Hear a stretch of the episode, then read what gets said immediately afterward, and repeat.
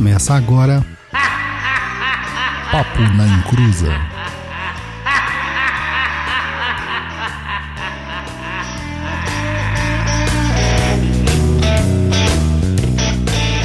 Começou, aqui é Douglas Rainho e eu já dei uma de Chico Xavier em uma prova e consegui tirar 10. Olá pessoal, na minha época era ensino médio.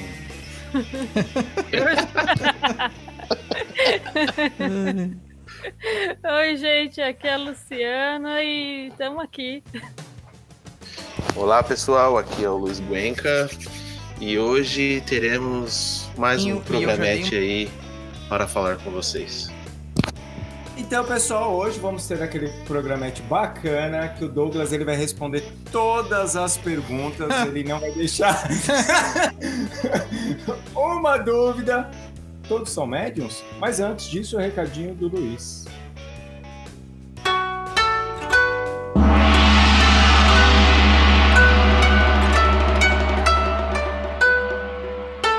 Recados do japonês, né?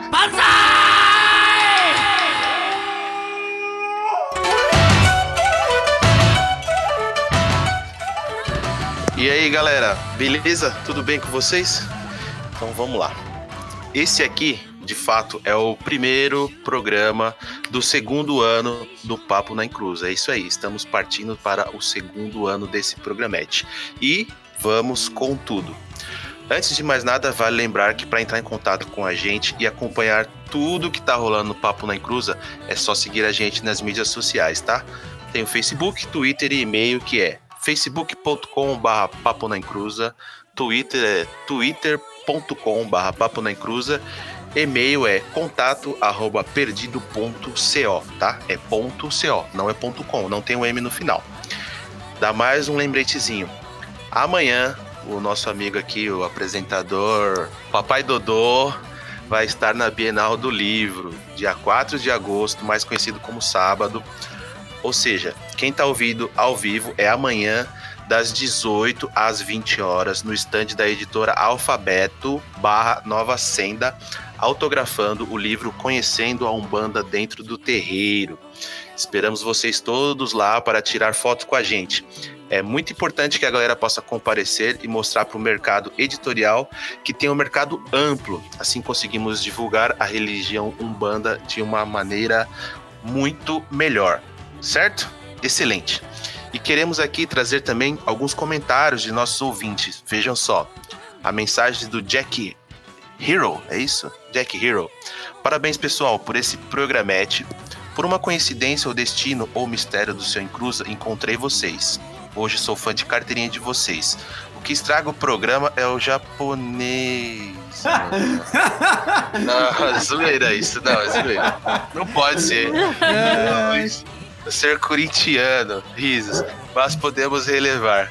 Fico ansioso esperando os novos episódios do programa. Parabéns. Quero o livro do Douglas e o Laroyer, que é, pra quem não sabe, Laroyer é o livro do Roy e da Luciana, mais da Luciana do que do Roy. Por isso que as pessoas não gostam de você. Caramba. Aí o Jack mandou uma resposta. Jack, obrigado, cara. Mas o Luiz e o japonês é a mesma pessoa. Ele não sabia que era a mesma pessoa. Eu. E ser corintiano é uma das maiores qualidades. O livro do Douglas está disponível na editora Nova Senda, na Amazon e também na Bienal do Livro. E o livro Laroyer está disponível na loja do Dente de Leão Coletivo. O Roy. Passa aí o endereço, Roy. Vou passar. É coletivo Dente de Leão. É isso mesmo? Ponto com. Sei lá. Vai estar no post, vai estar no post. Bom, vamos deixar linkado no post aí que o Roy não lembra, mas enfim. É coletivo É Dente de Leão. coletivo dente de leão arroba. Arrodo. Arrodo. Então vamos lá, mais um, um, um recadinho que deixaram aqui. O Mário Calderaro Neto comentou sobre nosso problema, pequeno problema técnico. No caso do Papo da Encruza, nenhum problema técnico irá superar o conteúdo do programa. Pausa, pausa. Uma nova entrada aqui no, no chat ao vivo. Aline Ah. Milani. Pessoal, encontrei vocês por acaso e estou maratonando os vídeos. Ô Aline, você também pode maratonar os podcasts acessando lá o www.paponaencruza.com, viu? Aí você ouve offline, cara. Você pode baixar e ouvir no celular. Ah, aí- mas eu vou mais longe ainda. Fala pra ela que é o seguinte, não precisa de nada disso. Abre o seu Spotify e digita lá. É. Papo na Encruza que você já vai ter todos os episódios. E ela completa aqui, Japa, você tem uma voz muito sexy. Olhares de coração. Ô, louco. Que que é isso? Ao vivo e a cores assim?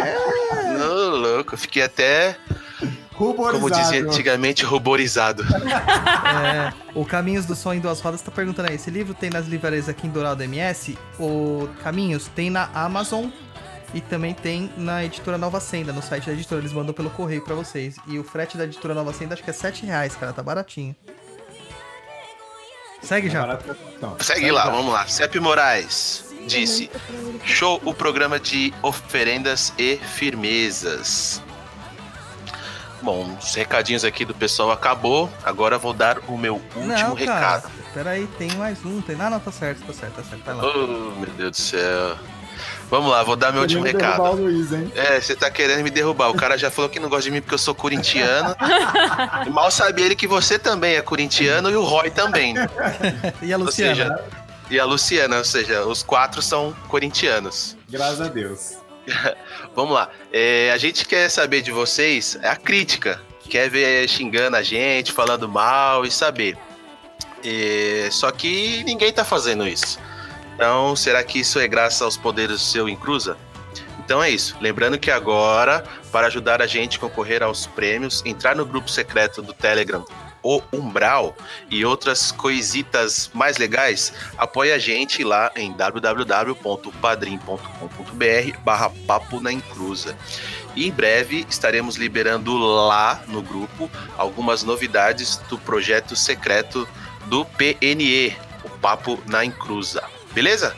Então, segue o jogo. Roy, toca a bola. É isso aí. Estou nesse momento colocando minha boina de médium, pegando minha caneta e tampando os olhos com a mão. E bora lá, né?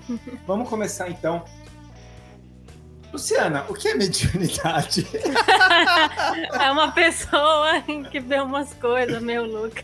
Tem umas coisas? É, também Também, né? incorpora os espíritos, faz umas coisas, escreve umas cartas, Pintam pinta os os quadros. Então, resumimos o É programa. um maconheiro, vamos Que dormir. maconheiro? Ele faz tudo isso. Que isso, gente? Mas eu sou a melhor pessoa pra você perguntar. Bom, então vamos lá. Douglas. Ô, Roy, você pode falar um pouquinho mais perto do microfone, cara? Dá pra falar. Ficou ruim? Ficou, ficou baixo? Agora tá bom.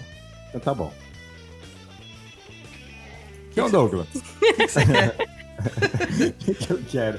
Aquilo tudo que a Luciana não conseguiu falar. Não, eu expliquei do meu jeito. Cara, eu acho que depois do programa de um ano a gente tá meio perturbado, cara. Um pouquinho. Então, diga lá. Faça a pergunta novamente. Então, Douglas, o que que- a- o que- como que a gente pode começar esse programa falando sobre mediunidade? O, o que é a mediunidade? Cara, mediunidade. O básico do básico do básico é dizer o quê? Que é aquilo que uma pessoa, né? Ela tem uma sensibilidade com ah, o plano oculto, o plano astral. Então, mediunidade é a capacidade de comunicar-se com algo que não é do mundo físico, ou pelo menos não é do mundo tangível, não é da, da- do reino natural, né, por assim dizer. Do, do plano físico, então. Uhum. Entendi.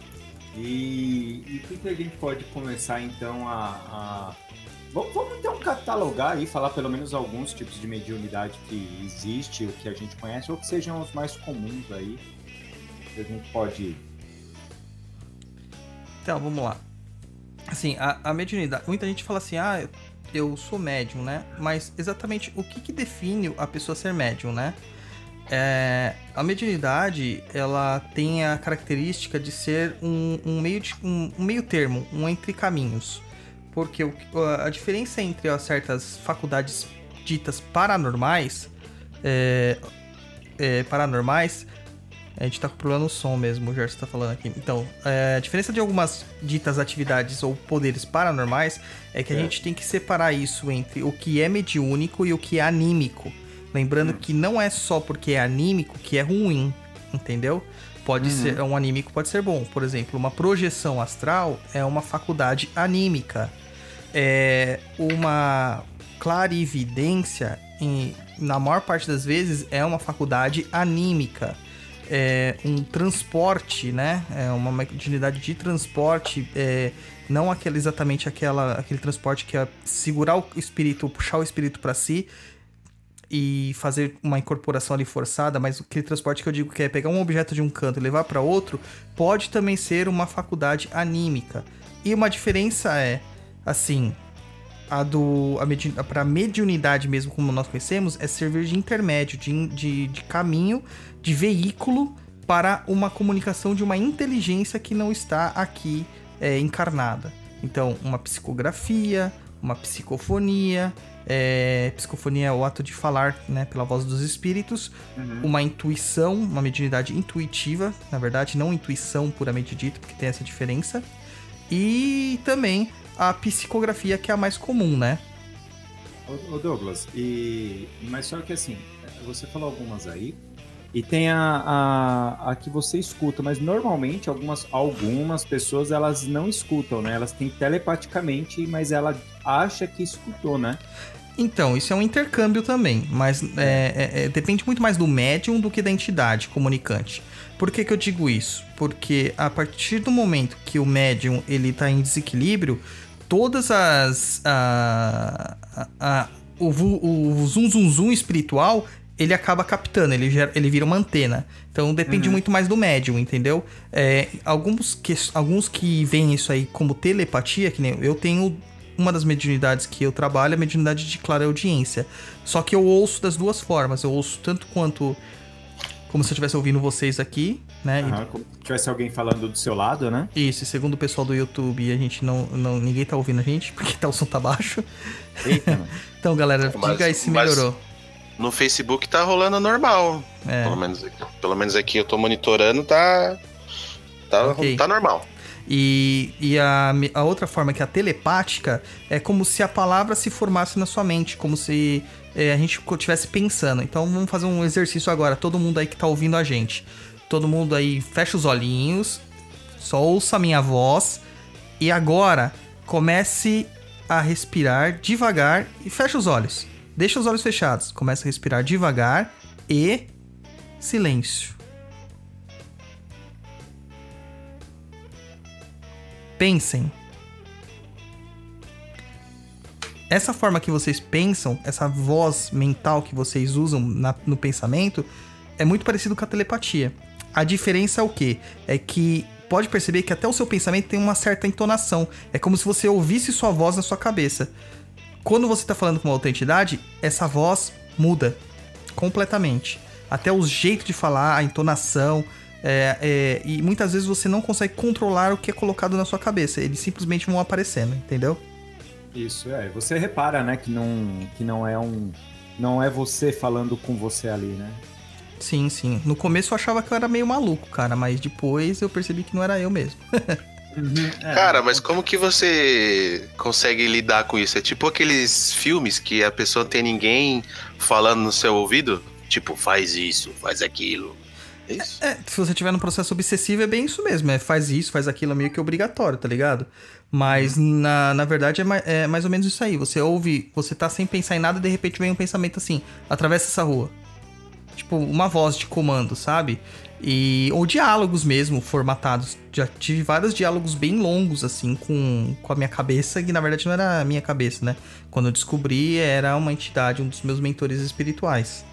E isso também é ruim porque você também pode dar vazão para espíritos que não estão bem alinhados. É. Ô, ô Lu, Luciano, você também tem umas coisas assim, você já teve muito mais forte, né? Também esse tipo de coisa, né? Ah, já, já. Eu também, é, esse negócio de, de, de conversar na cabeça alguma coisa, conversar com você. No começo era meio bizarro, mas depois você vai acostumando. Esse negócio da entidade vir conversar com você é meio esquisito. É, Teve uma época que era muito mais forte. Eu acho que é mais na adolescência, né? Normalmente na adolescência a gente tem muito. Algumas coisas ficam muito alteradas, muito maluca. e depois meio que controlou. Hoje é, hoje é bem mais tranquilo, mas, mas escutar, às vezes eu vejo. A clarividência é meio. Ainda bem, não é sempre. Eu não sei nem se classificaria, né? Porque não é o tempo todo que eu vejo, nem sei como que é também. Eu nunca, na verdade, conversei com o clarividente para saber se eram as mesmas coisas que eu vejo ao que é o que essas pessoas veem também. E e eu não sei, Douglas, tem algum, algum tipo de mediunidade que é colocado para quando você sente o espírito tocar? Você tocar. É, tocar você sem sentir ele encostar em você? Aham. Uhum. Tem um nome, sim. É... Agora fugiu o termo da minha cabeça, mas tem um nome, sim. É, inclusive, é uma mediunidade mais tátil, né? Inclusive, algumas pessoas é, elas têm a capacidade de absorver a memória dos objetos. Entendeu? Também serve pelo mesmo. É o mesmo princípio. Então você vai hum. tocar naquilo e você absorve as impressões que aconteceram com aquele objeto. É o chamado dos objetos amaldiçoados que passam de geração em geração e que você acaba tendo essa sensação. Você consegue estudar a história do, do objeto. Não, né? não, não é essa que a, que a Lu tá falando, não, Douglas. É de sentir que o espírito está tocando ela. Hum, não, não necessariamente. Isso aí seria mais uma materialização, uma sensibilidade ah, mesmo. Entendi. Entendeu? Se ela sentir fisicamente o espírito tocando a ponto de ela sentir que a pele dela, sabe, que dá aquela abaixadinha na pele. Uhum. Aí é uma, é uma mediunidade de, de materialização. Agora, é se horrível. você só tem a sensação sem ter a manifestação física, aí é, uma, é um contato entre as auras, né? Entre os perispíritos, no caso. Não, eu já cheguei a apanhar. É, então aí já é materialização. E foi eu, horrível, uma, horrível. Eu tenho o um caso também de uma pessoa que eu conheço que ela já foi quase enforcada por um espírito obsessor enquanto dormia, tanto que ela acordou com as marcas do pescoço, na, as marcas da mão no pescoço. É muito ruim. É, assim, porque, é, que nem eu não controlo quem faz isso. Hoje em dia é mais com as minhas entidades mesmo, que. Porque são manifestações que, às vezes, eu acho que é mais aqueles momentos que você olha assim, ah, vai se lascar tudo, não quero saber de mais nada, essa droga de espiritualidade. E, e os meus guias usam bastante isso, que é meio para eu largar a mão de ser besta, né? Mas teve uma época na adolescência que eu chegava. Eu morei numa casa meio, meio, meio sombria e, e eu apanhava dos espíritos. Era, era horrível, horrível. Foi. E haja sempre espírita para não resolver nada porque não, não resolvia e aquilo ficava acontecendo, era, era péssimo. Mas eu morava numa casa atrás de um cemitério. E aí falavam que podia ter muita energia, não sei o que. A casa era meio. Sabe aquele filme Rosehead? Era mais ou menos aquilo. Sim. Aconteciam umas coisas bizarras, não, não conseguia parar a família na, na casa. Aí eu lembro que o espírita falou assim: Ah, você é tipo uma antena. Então eles estão indo em você. Eu falo, ah, mas que joia, né? Mas como isso para? Como desativa essa antena? Né? É, e eu não, não desativou. Não Até embora da como. casa era.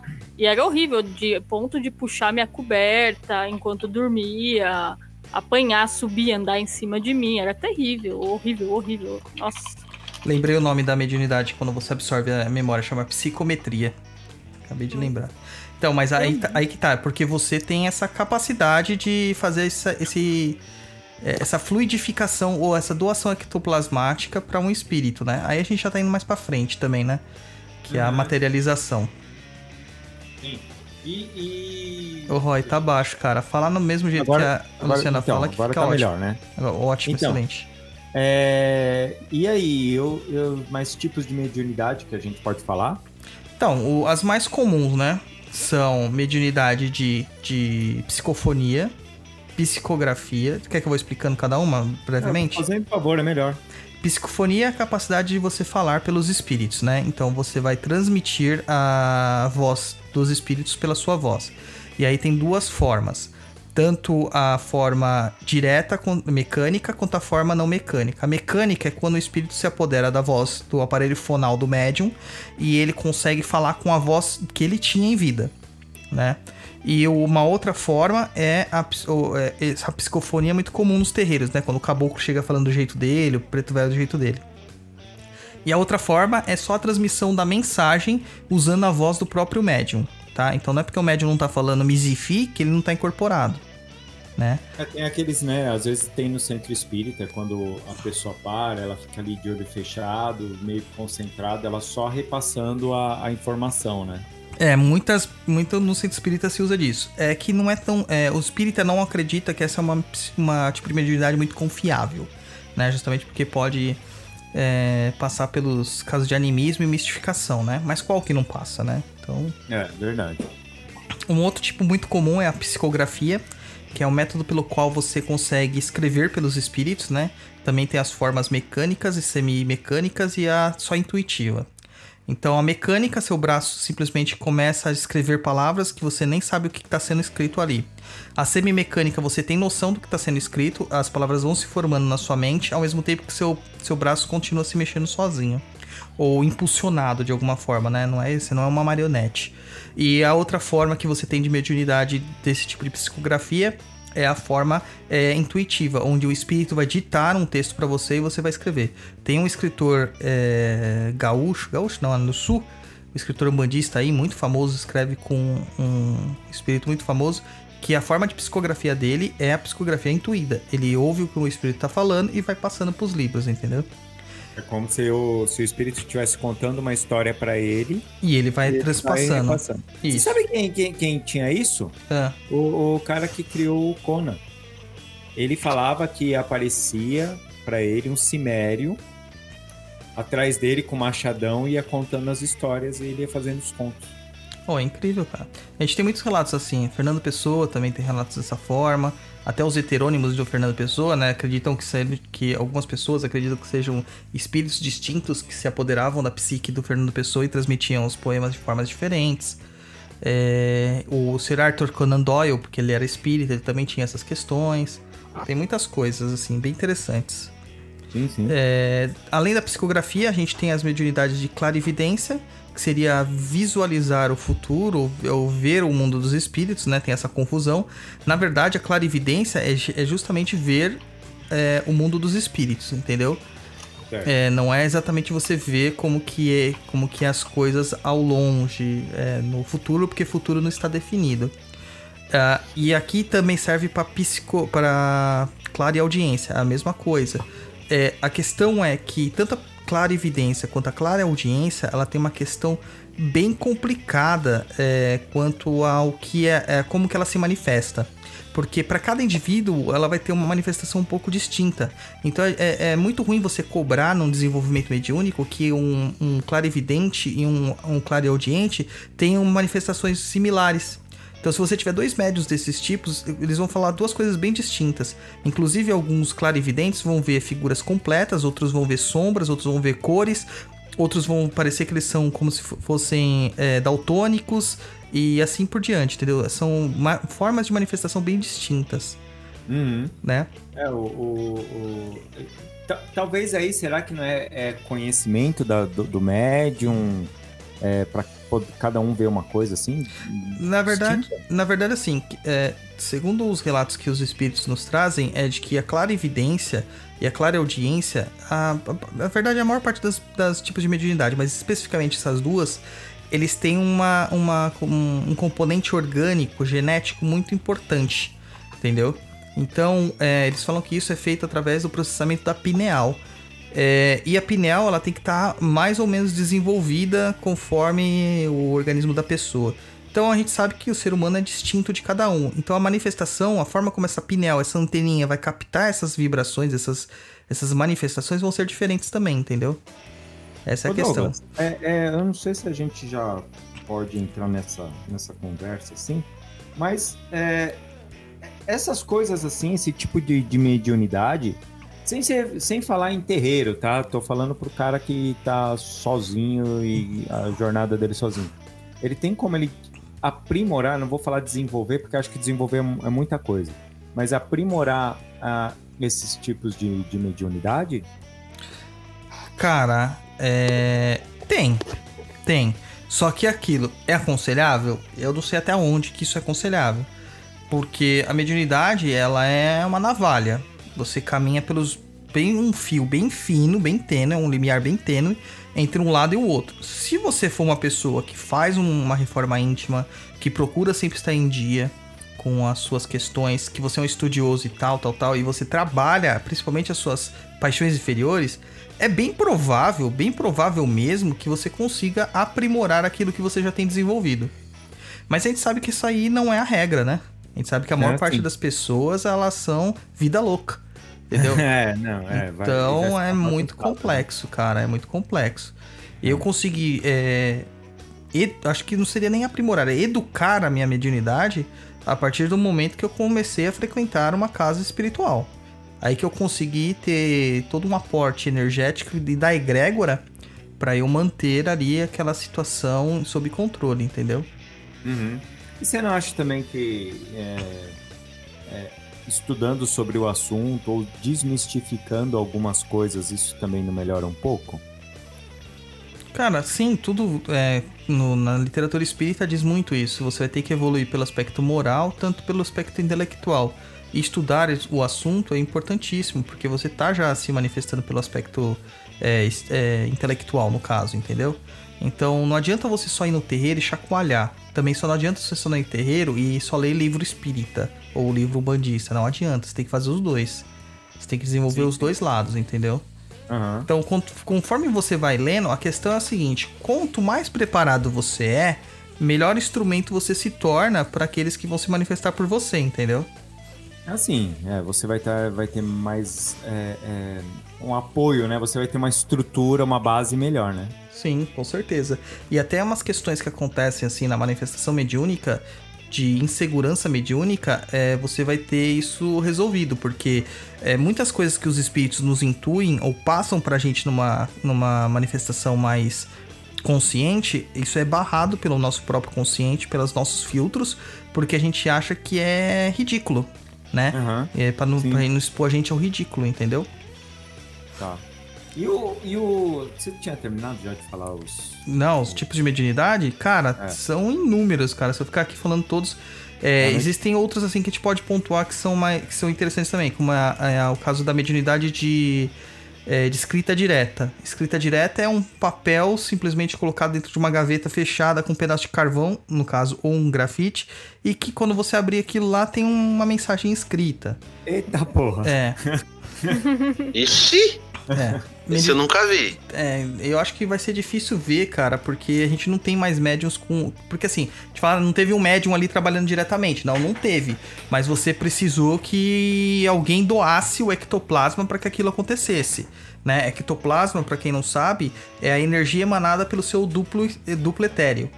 Que na verdade não é nem tão espiritual e nem tão material. Ela é um meio termo. É o que faz o intercâmbio, né? O que faz o, o intermediário. Seria o médium entre o seu espírito e o seu corpo material. E é onde que se processa a maior parte das mediunidades que nós conhecemos. O espírito, ele não vai entrar dentro de você ou agir diretamente na sua matéria. Ele vai fazer o quê? Ele vai agir no seu perispírito e o seu perispírito vai agir sobre o seu corpo, né? Então, basicamente E- isso. A- aque- aquela, aquela, aqueles tipos de teste que no- nos Estados Unidos eles fazem muito.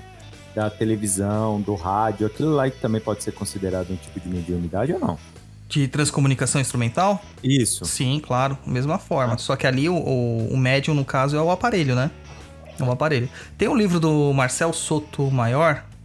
Ele fez algumas biografias desse meio espiritualista. Ele fez do Chico Xavier, do Allan Kardec. Tem um que acho que é Sob o Véu de Isis, que ele fala sobre mediunidade, sobre efeitos mediúnicos que ele, que ele presenciou. E ele é ateu, né? Basicamente, ele se declara como ateu. E então é um livro bem isento. E ele relata que uma mãe, certa vez, num desses livros, acho que é o de Sob, Sob o Véu de Isis, ele relata que uma mãe recebeu é, uma ligação no celular e era a filha dela desencarnada, cara. E... Entendeu? Então é uma coisa assim bem impactante, cara. Bem impactante mesmo. Então, é, é, essa- esse é um campo de estudo ainda muito em aberto, não tem muita, muita discussão sobre isso, entendeu? É, até por causa que tem um certo preconceito sobre o uso da tecnologia no ponto de vista espiritual. Mas eu acho que pros próximos 15 anos aí vai ser o, o caminho. Ser Ô, o caminho. é- é- é- isso é uma coisa interessante, assim, desse tipo de. Porque você vê esses testes, é, a galera dos Estados Unidos, eles fazem muito, né? Sim, sim. E- Eles trabalham diferente com o que a gente trabalha de mediunidade. É, eles têm um. Eles chamam de é, psychics, né? É, psychic. Aham. Eles não chamam de médiums, né? E sabe por que, que ele- eles trabalham diferente, assim, com essa forma? É, é, eu não sei, dá a sensação que algum- algumas coisas é mais. Não sei se é científica. Eles tentam cientificizar, cientificizar o negócio, né? É, né?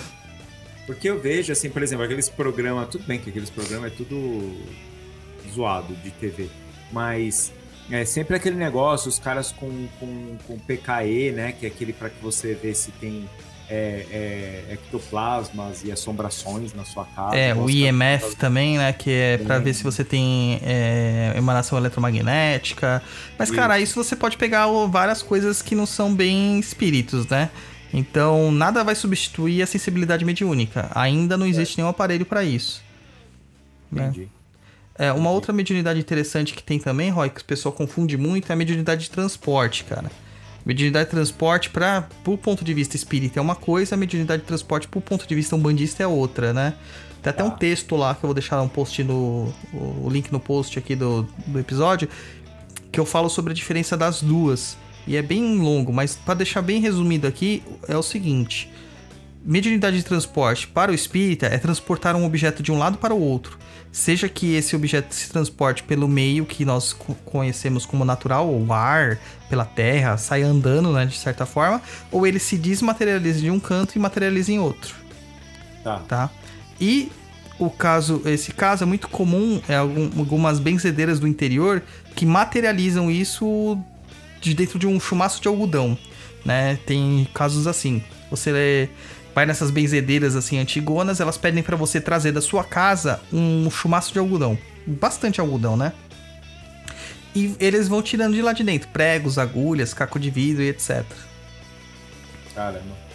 É, é, é, Ah, foi o feiticeiro fez com meu tio. é, é mesmo, né? É, foi, foi, foi. Teve um caso assim com o meu tio há um tempo atrás, que ele foi num feiticeiro lá em Santo André, né? E ele fez isso e foi bem interessante, assim, porque ele pediu pro meu tio levar e quando o meu tio ele ia passando ia caindo um- uns alfinetes bizarros. Ele tirou do ovo, né? É, tirou do ovo, foi, foi, foi bem, bem estranho.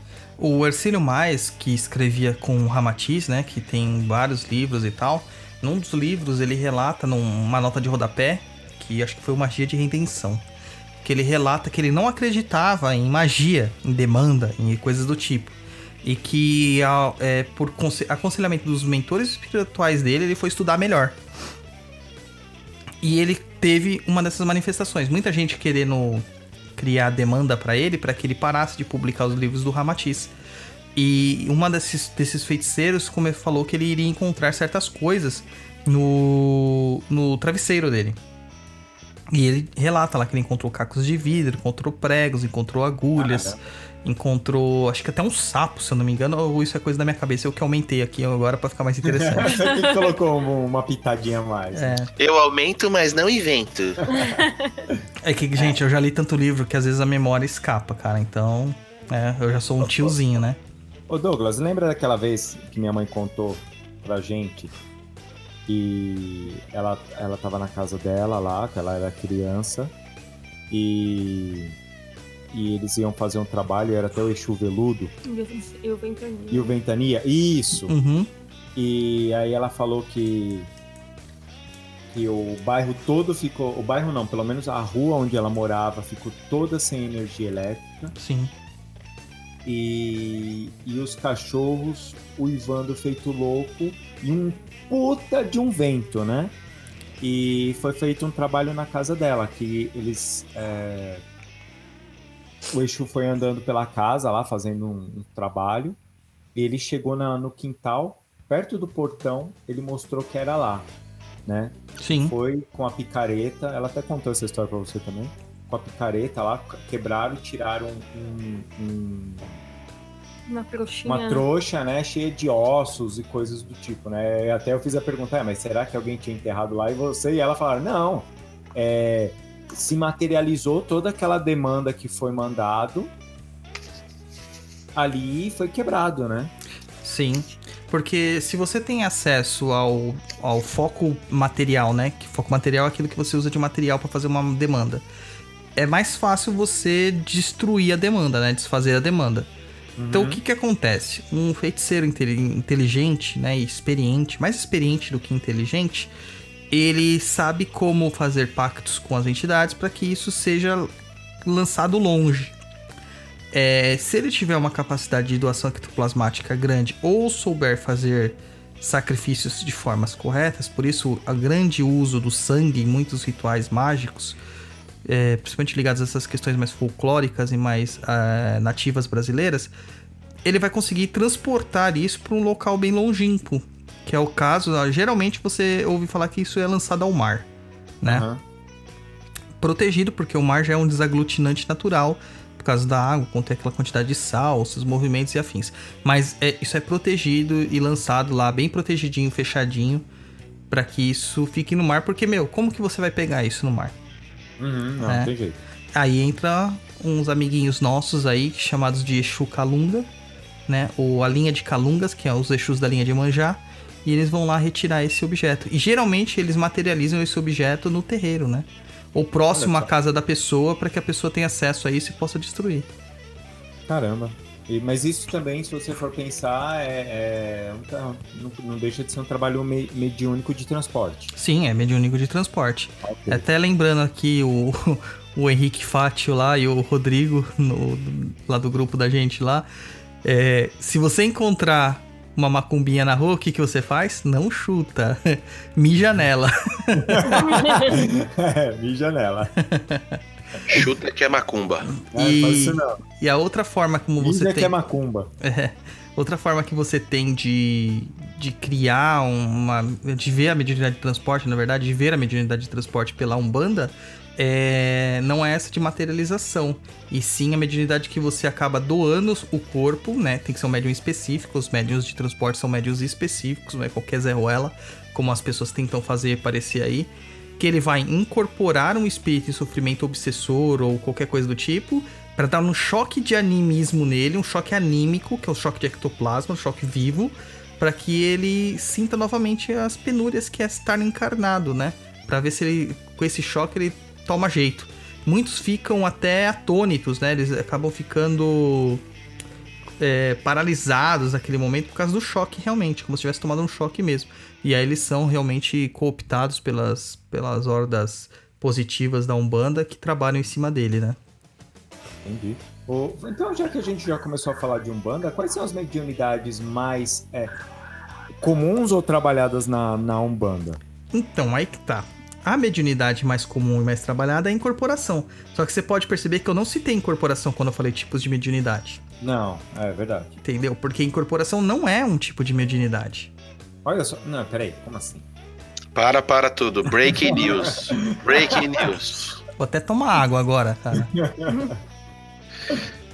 Pra quem escuta a Band News FM, tem o Breaking News quando Tem, tem notícia tem. bombástica. Vai. É. Então, é, a mediunidade de incorporação, como a gente está acostumado a chamar, ou a capacidade de incorporar, ela não é uma mediunidade. Tanto que o Kardec não fala dela em momento algum na sua codificação.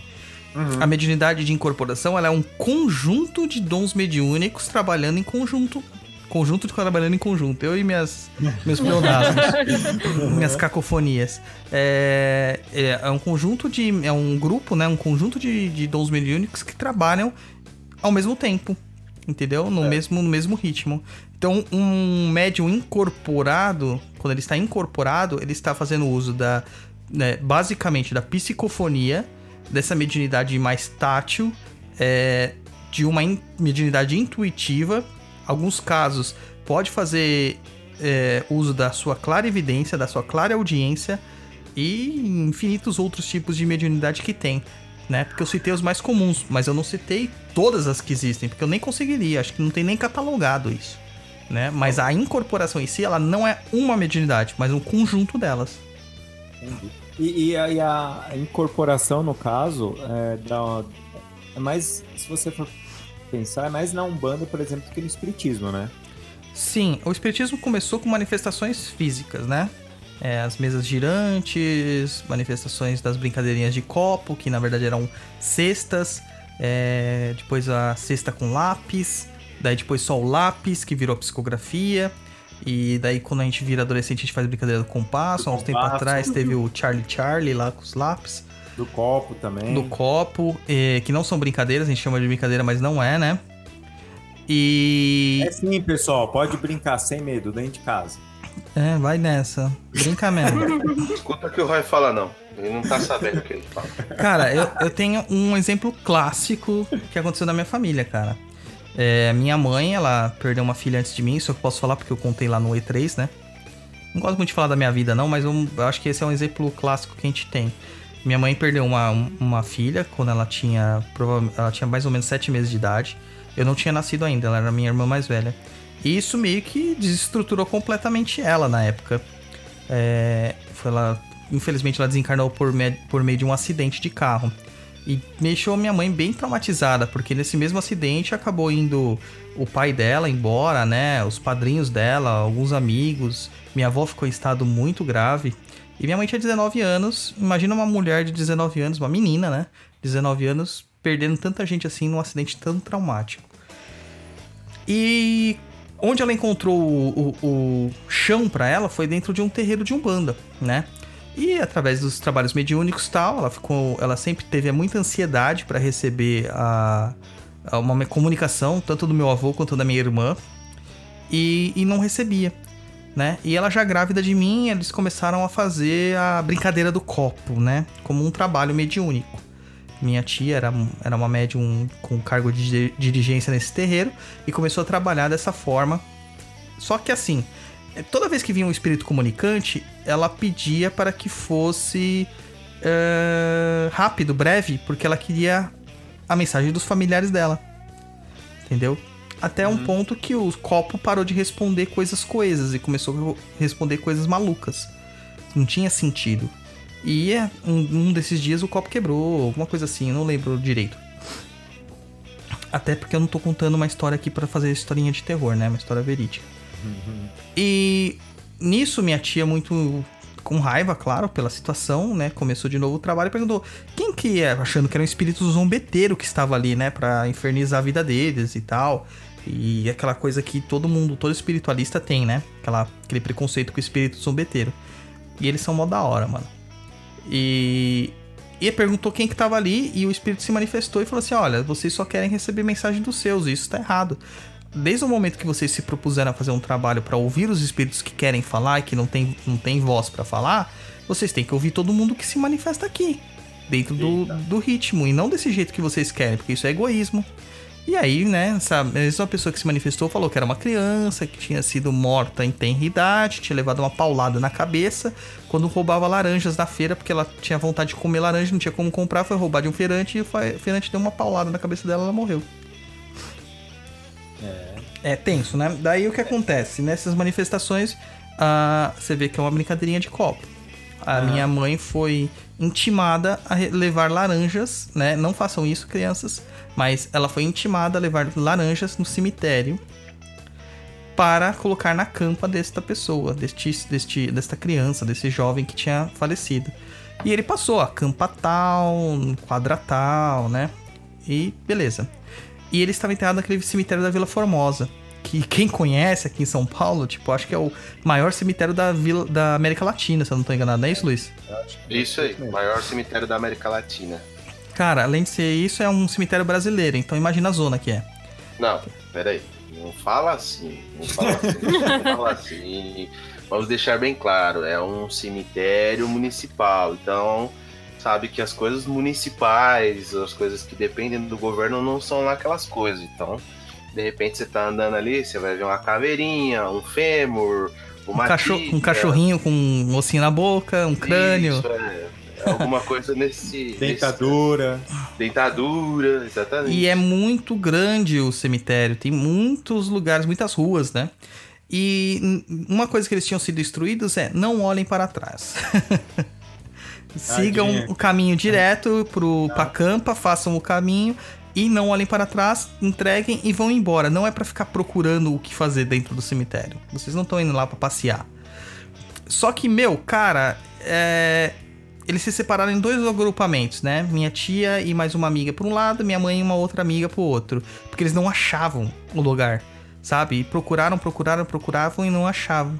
E numa dessas, a minha mãe, de supetão, virou para trás. Sabe? Tipo, dando meia volta. Aham. E aí ela viu uma figura sentada em cima de um de um de um dos túmulos, né? Uma figura com trajando roupas de couro, vermelhas e preta, que até então minha mãe não entendia o que, que era, minha mãe era, o muito inocente. Magal. É, quase. É, trajando vermelho e preto, com cabelo é, preso, comprido e tal, e com as unhas pintadas de preto também. E ele, ela chegou até essa pessoa e perguntou: Olha, senhor, eu tô perdida, pre- precisava saber onde que é a rua tal, tal, tal, tal. Você poderia me ajudar? A figura simplesmente só falou assim: Você tem um cigarro? E minha mãe falou assim: Tenho, sabe? Aí ela pegou o cigarro, entregou na mão da Ela era uma boa mãe dos anos 80 que fumava enquanto estava grávida também. Exatamente, claro, né? Minha mãe fuma até hoje, cara. Minha mãe acabou de sair de uma pneumonia. A primeira coisa que ela fez quando saiu do hospital foi fumar. E deu o cigarro pra aquela pessoa, né? Acendeu o cigarro da pessoa, a pessoa começou a fumar o cigarro e ela- ele falou assim: vai indo. E ela virou pra frente. Na hora que ela virou de novo pra falar assim, mas indo pra onde, né? Cadê É. a pessoa? Sumiu. E o cigarro também. Eita. E aí ela falou assim: Poxa, eu acho que a gente fez alguma coisa errada. Da- nisso que ela falou assim, acho que fiz alguma coisa errada, ela sentiu, ouviu uma voz falando assim: vira pra esquerda. Ela virou o pescoço pra esquerda e a campa tava lá. Eita. Então, tudo começou numa brincadeira de copo. E você vê a- a- a- as inflexões que isso foram É, Né? que, causando. deu, É, exatamente. Só que eles, a minha tia e essa moça que estava com a minha mãe eram médiums com cargos de dirigência, médiums experientes, então estavam preparados para qualquer eventualidade. Não é o caso da maioria das crianças que brincam com o copo, né? Certo, é. É, a- ali elas tinham um preparo, pelo menos, né? Sim. Então, ah, Então pode brincar, gente. pode brincar, vai brincar de copo. É, então, é, a gente, voltando a falar de mediunidades na Umbanda, começou com incorporação. Sim, a primeira mediunidade, se a gente for considerar o Caboclo das Sete Encruzilhadas e o Zélio Fernandinho de Moraes, foi uma incorporação. Aham. Mas não para aí, né? Hoje nós Não, temos é, médiums que psicografam, é, existem médiums que, que têm clare, clareaudiência, clarevidência, etc, etc, etc e tal. O que acontece é que a, a Umbanda ela ficou muito estigmatizada com a incorporação. Essa é a verdade. Então, se É. você não é um médium de incorporação, você não poderia praticar Umbanda. Isso não é verídico. Isso não é verídico. E, e aí é onde entra uma outra pergunta, né? É, Todos podem incorporar? Cara, não. Acabei com metade dos cursos que tem na internet. não. Na verdade, Então, nem pode todos podem ser. volta? Então, cara, pode pedir. Vai no Procon espiritual, pede seu dinheiro de volta. Porque o que acontece é o balcão do seguinte. inferno pedir dinheiro de volta. O que acontece é o seguinte: a, a propaganda que nós temos aí é de que todo mundo é médium. Ah, não, mas Sim. Kardec falou, todo mundo é médium. Mano, não é bem assim. Entendeu? Todos nós temos algum grau de mediunidade. Sim, de fato, todos nós. Mas mediunidade, como nós usamos assim nessas sendas espirituais, são mediunidades de missão. São mediunidades ostensivas que se manifestam contrária à vontade muitas vezes do médium quando ele não tem um equilíbrio. Entendeu? Aham. Ou que ele tenha um porquê de trabalhar aquela mediunidade. Não é porque, ah, é legal incorporar espírito, eu vou receber, vou fazer um cursinho e vou receber. Receber o quê? Você não vai receber nada, cara. Você vai receber quiumba. Porque todo mundo tá possibilitado a receber um espírito, entre aspas, de uma forma de possessão. Mas pra ter o aparelho assim, sabe? Ó, todo mundo pode jogar futebol se quiser, não pode? Todo Pode. mundo. Mas quem que consegue chegar num alto nível profissional? Aqueles Verdade. que têm dom. Entendeu? Ou vai, ou vai incorporar o seu eu artístico. Que é só um cara do teatro lá. Que é a mistificação. Então, nem é assim, ah, eu, eu quero ser psicógrafo, eu vou treinar psicografia, como teve um curso explicando. Ah, venha ser é, psicógrafo. Cara, não é assim. Se você não tem o dom da psicografia, você nunca vai desenvolver psicografia. Você pode desenvolver uma intuição, e isso todos nós temos, mediunidade intuitiva ou inspirativa. São duas mediunidades diferentes. Também tem um texto lá no blog, eu vou postar aí depois no post. Deixar o link lá no post. É, mas você não tem como falar assim, ah, eu tenho mediunidade de psicografia, eu quero incorporar. Não, não vai acontecer isso. Você só vai conseguir ser um médio de incorporação se você tiver dentro da sua qualificação, da sua configuração espiritual, esta mediunidade. A mesma coisa serve para psicografia, para clara audiência, para clara evidência, etc, etc, etc e tal. É, então isso aí é mais ou menos o tipo, vai. Então qualquer um pode desenvolver a mediunidade. Então depende de qual faculdade mediúnica você tem. Sim. E aí você desenvolver naquilo que você tem. Cara, ou você vira pra um terreiro de Umbanda lá, você vai no terreiro de Umbanda e fala assim, venha fazer desenvolvimento mediúnico. Não. Eles estão fazendo desenvolvimento de incorporação. Entre aspas, muitas aspas.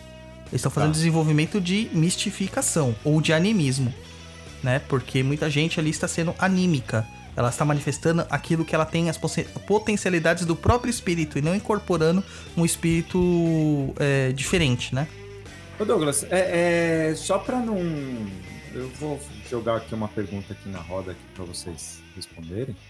É, é, é- é de mediunidade ainda, mas de uma outra forma. Depois a gente já volta nesse assunto. Hum. Então, por exemplo, ah, nem todo mundo incorpora um Zé Pilintra, certo? Certo.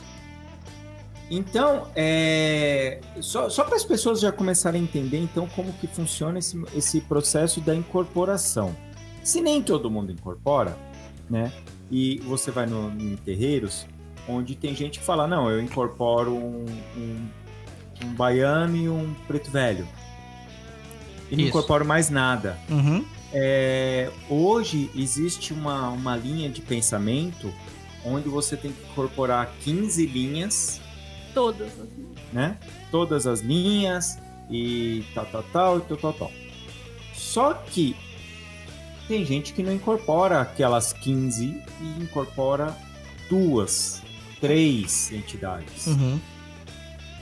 É, então, o, o que vocês acham hoje desse, desse, dessa ideia de você incorporar? é, no- no- que nem eu falei, não estou falando que, que, por exemplo, tem gente que incorpora, que incorpora dois caboclos, um exemplo, Sim. entendeu? Mas ela não incorpora cinco caboclos, três Exu, três preto velho, entendeu? É, numa grande quantidade. O que vocês acham então desse negócio da, da, da- de falando da mediunidade de incorporação? E hoje é, esse, esse pensamento que a gente pode incorporar, além de poder incorporar, pode incorporar todas as entidades e é só chamar outra entidade que ela também você já não é que faz parte da sua coroa, não, mas ela já vem trabalhar com você. Então eu vou começar essa essa pergunta com a Lu. Não, não quero. Não, com você, Lu. Por exemplo, é, vamos falar de trabalhar com Exu, Hum, certo? Então, como que é o trabalho? Você precisa incorporar os 15 Exus ou aquele Exu do seu trabalho e aqueles outros é só no ponto, é só na, na chamada? Ou, como que funciona? ó, vamos ver. Vamos ver se eu consigo explicar, hein? Eu trabalho com um, Certo. efetivamente. Certo. Mais vezes um. Tem ou eu tenho mais dois. Mas eu não. Não é tanto que eu falo com eles. Com um eu falo sempre. Ah, mas se eu preciso fazer um trabalho X, a maioria das vezes não tem pra quem incorporar. Aliás, na real, esse mesmo Exu, eu quase não incorporo ele. É só Aham. é só na conversa. Porque eu não trabalho em lugar nenhum. Então, o meu, o meu trabalho é eu e eu. Então, eu fico na conversinha com ele. É, se precisa fazer um trabalho, que nesses dias eu fui fazer um trabalho para um Exu que não é do ouro. Mas também é para trazer dinheiro. Porque o do ouro não existe. E aí, é, o trabalho foi baseado em riscar ponto, porque eu não tenho que incorporar Exu chama dinheiro, por exemplo. Uhum. Porque tem Exus que não tem necessidade de você incorporar, aliás, não se deve. Então, eu não vejo necessidade de você E hoje, na, na Umbanda, já que a gente tá falando de Umbanda, e você fica lá achando que você tá incorporando. Ah, hoje é gira de marinheiro, tragam os seus marinheiros. Se você não tiver, você não vai trazer usar ninguém. Mas eu também não vejo, ué, se você não tem, não tem. E daí? Você não é menos bonito por causa disso. Você tem aquilo que você tem que ter, pelo menos é o que eu acho. Se você trabalha na Umbanda, você tem os guias que você tem que trabalhar que realmente vão ajudar no seu desenvolvimento e no trabalho espiritual com, com as pessoas aí que vão no terreiro.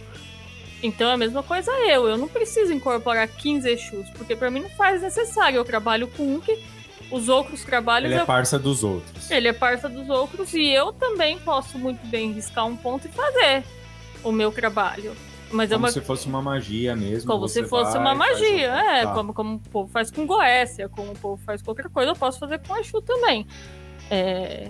Não tô incentivando ninguém, vocês se vocês quiserem. mas, mas assim, mas eu não vejo necessidade, até mesmo porque eu, como uma pessoa que sou desconfiada, eu não vou sair incorporando qualquer coisa porque eu não sou trouxa. Até mesmo porque eu também não acho, nem acho interessante e nem vejo graça nisso. É, esse negócio de, de, as pessoas que incorporam mil espíritos, para mim é aquele pensamento super médium. E isso para mim é, é, é bobagem. Um, um, momento que você for incorporar, que incorpore o que você tenha. E trabalhe não, bem, né? Uma vez eu vi um caso de um terreiro que o Pai de Santo puxou todo mundo para incorporar um Exu X. Eu não vou falar qual é. Mas eu não achei necessário aquilo. Porque eu tenho esse Exu X, então ele já trabalha comigo. E eu não vejo necessidade de você chamar, o, o Rodrigo chamar esse Exu X pra trabalhar com ele. Pra quê? Ele não sabe nem pra que serve esse Exu X. Pra que que ele tá puxando esse Exu pra perto dele? Tá puxando esse Exu mesmo? Eu tô falando de Exu porque foi o que, eu, é o que É, acontece que e o que eu também compreendo. Hoje eu não posso ficar falando do que eu não compreendo. E, e eu acho engraçado isso. É, as pessoas têm uma uma coisa. Uma coisa meio. Sei lá, eu, eu, eu não sei, eu, eu, eu tenho uma certa ressalva com se você ir num terreiro e, sei lá, tem 300 guias, 300 tipos de guia, até bruxa, palhaço, cangaceiro, arruaceiro, tem todo mundo. Ah, você tem que incorporar todos. Por quê? Você tem que incorporar aquilo que você tem. Você trabalha, né? É, Eu, eu acredito pelo menos que você ficar puxando espírito, não sei, não, não sei, pra, pra- na minha cabecinha, que talvez pode não ser tão certa, não, não aceita isso muito bem. Talvez eu seja muito puritana, talvez eu não seja tão moderna, mas é que eu acho que tem coisas e coisas. Não sei, esse é o que eu penso. Ah, legal, Lu. Ah, Porque assim, o Douglas, uma vez ele falou pra mim que ele, ele tem uma imagem do, do Zé Pilintra que ele gosta bastante. Aí eu perguntei pra ele, ah, você incorpora um Zé? Ele falou, não, É isso aí. mas, mas eu gosto de Zé Pilintra. Ter simpatia pelo espírito. Eu tenho simpatia pelo espírito. E, e como que funciona, Douglas, com, com, com você, ou como você trabalha, ou com sua, sua forma de pensamento sobre isso? Assim? Então, vamos lá por, por partes e com bastante calma. Você pode incorporar ou chamar qualquer espírito para incorporar. Isso é fato. Isso se Aham. chama invocação, em alguns casos, evocação. Mas desde quando isso é benéfico, ou isso é positivo, ou o trabalho será bem feito? A gente tem que entender os propósitos que ocorrem tanto no Espiritismo quanto na Umbanda. O Espiritismo ele tem um lado um pouco mais de é, auxiliar nos processos desobsessivos.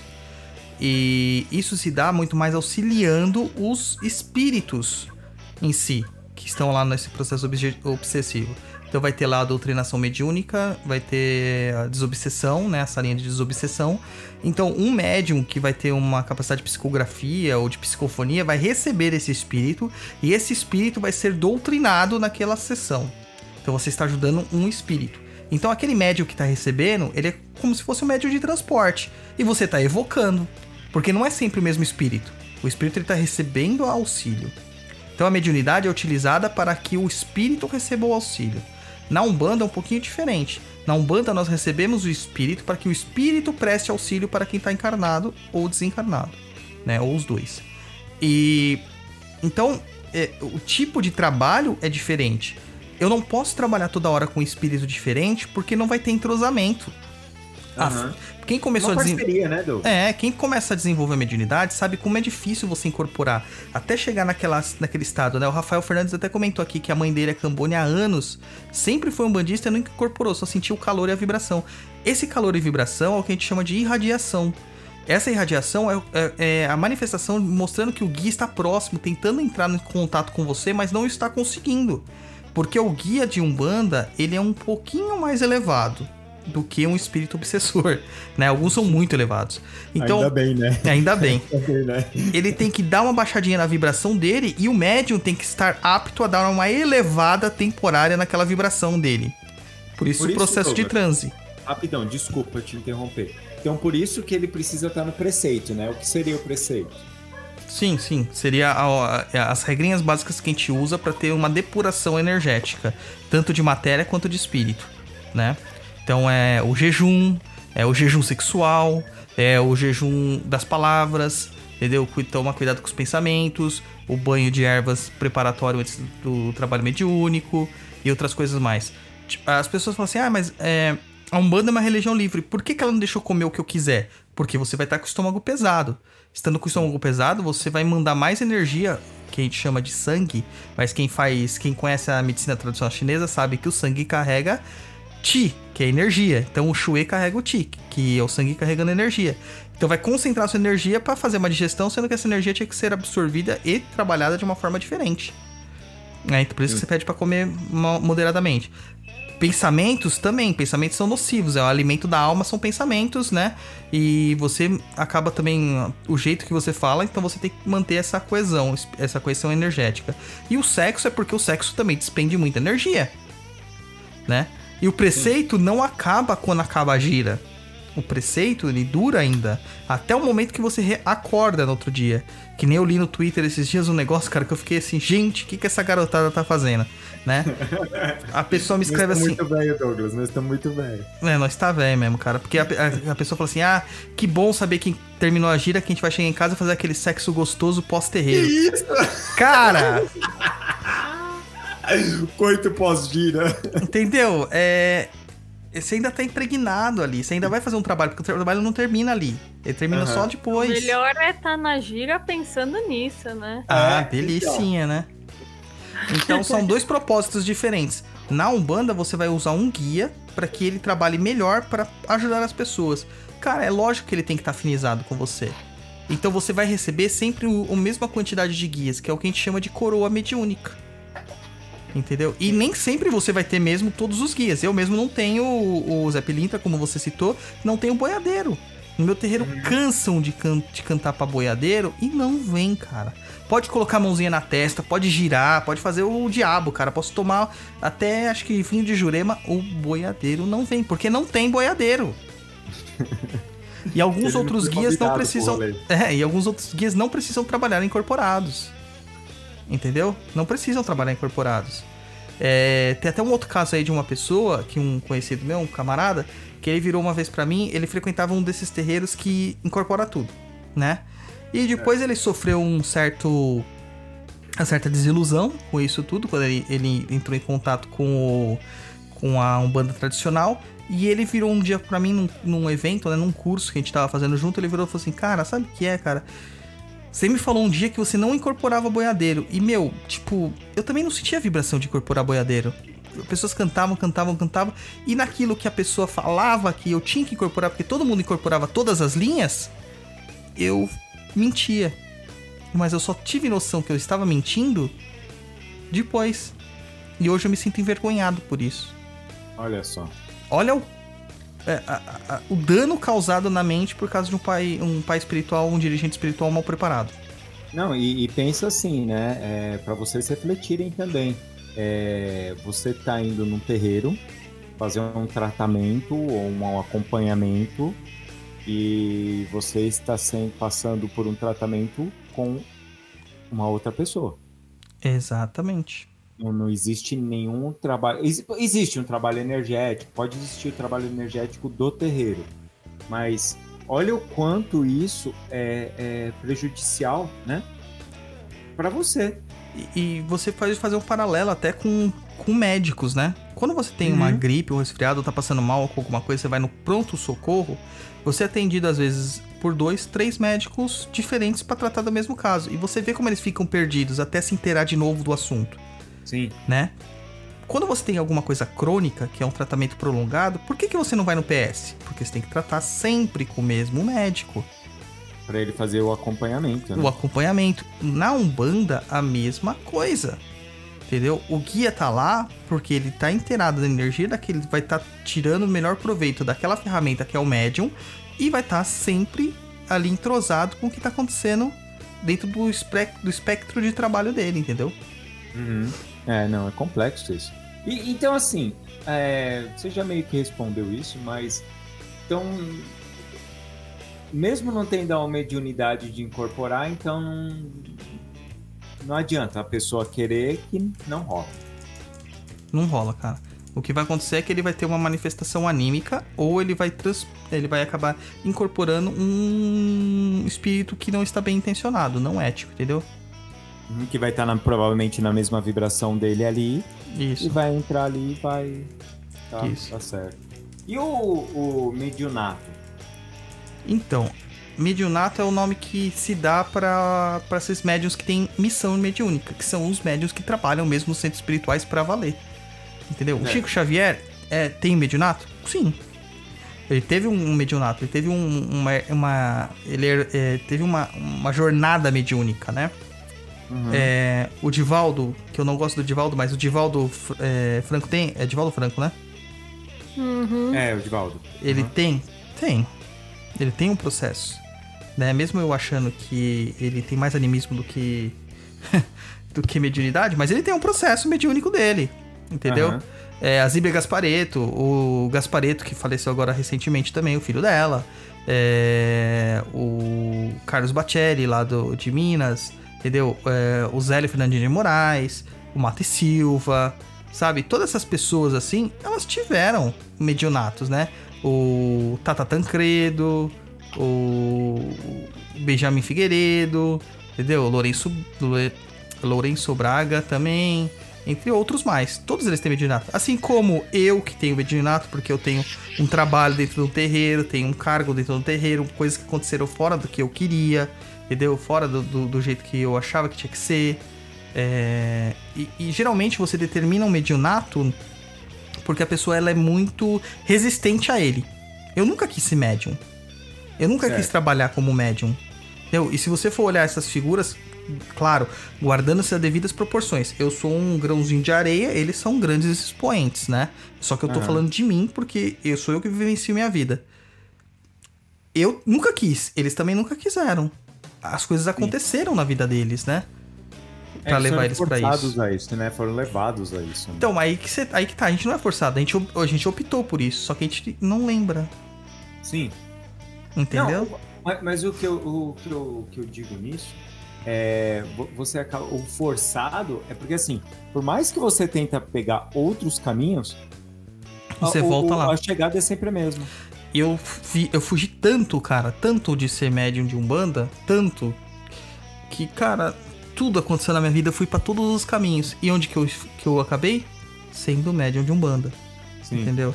Agora, se a pessoa não tem esse caminho, cara, ela pode ser um adepto de Umbanda, ela pode ser um- um- uma pessoa que tem é, é, simpatia de Umbanda, sabe, pela Umbanda, carisma pela Umbanda. Ela pode ser uma pessoa, um- uma pessoa que ama a Umbanda, mas ela não vai ser é, uma pessoa que tenha uma missão dentro da Umbanda.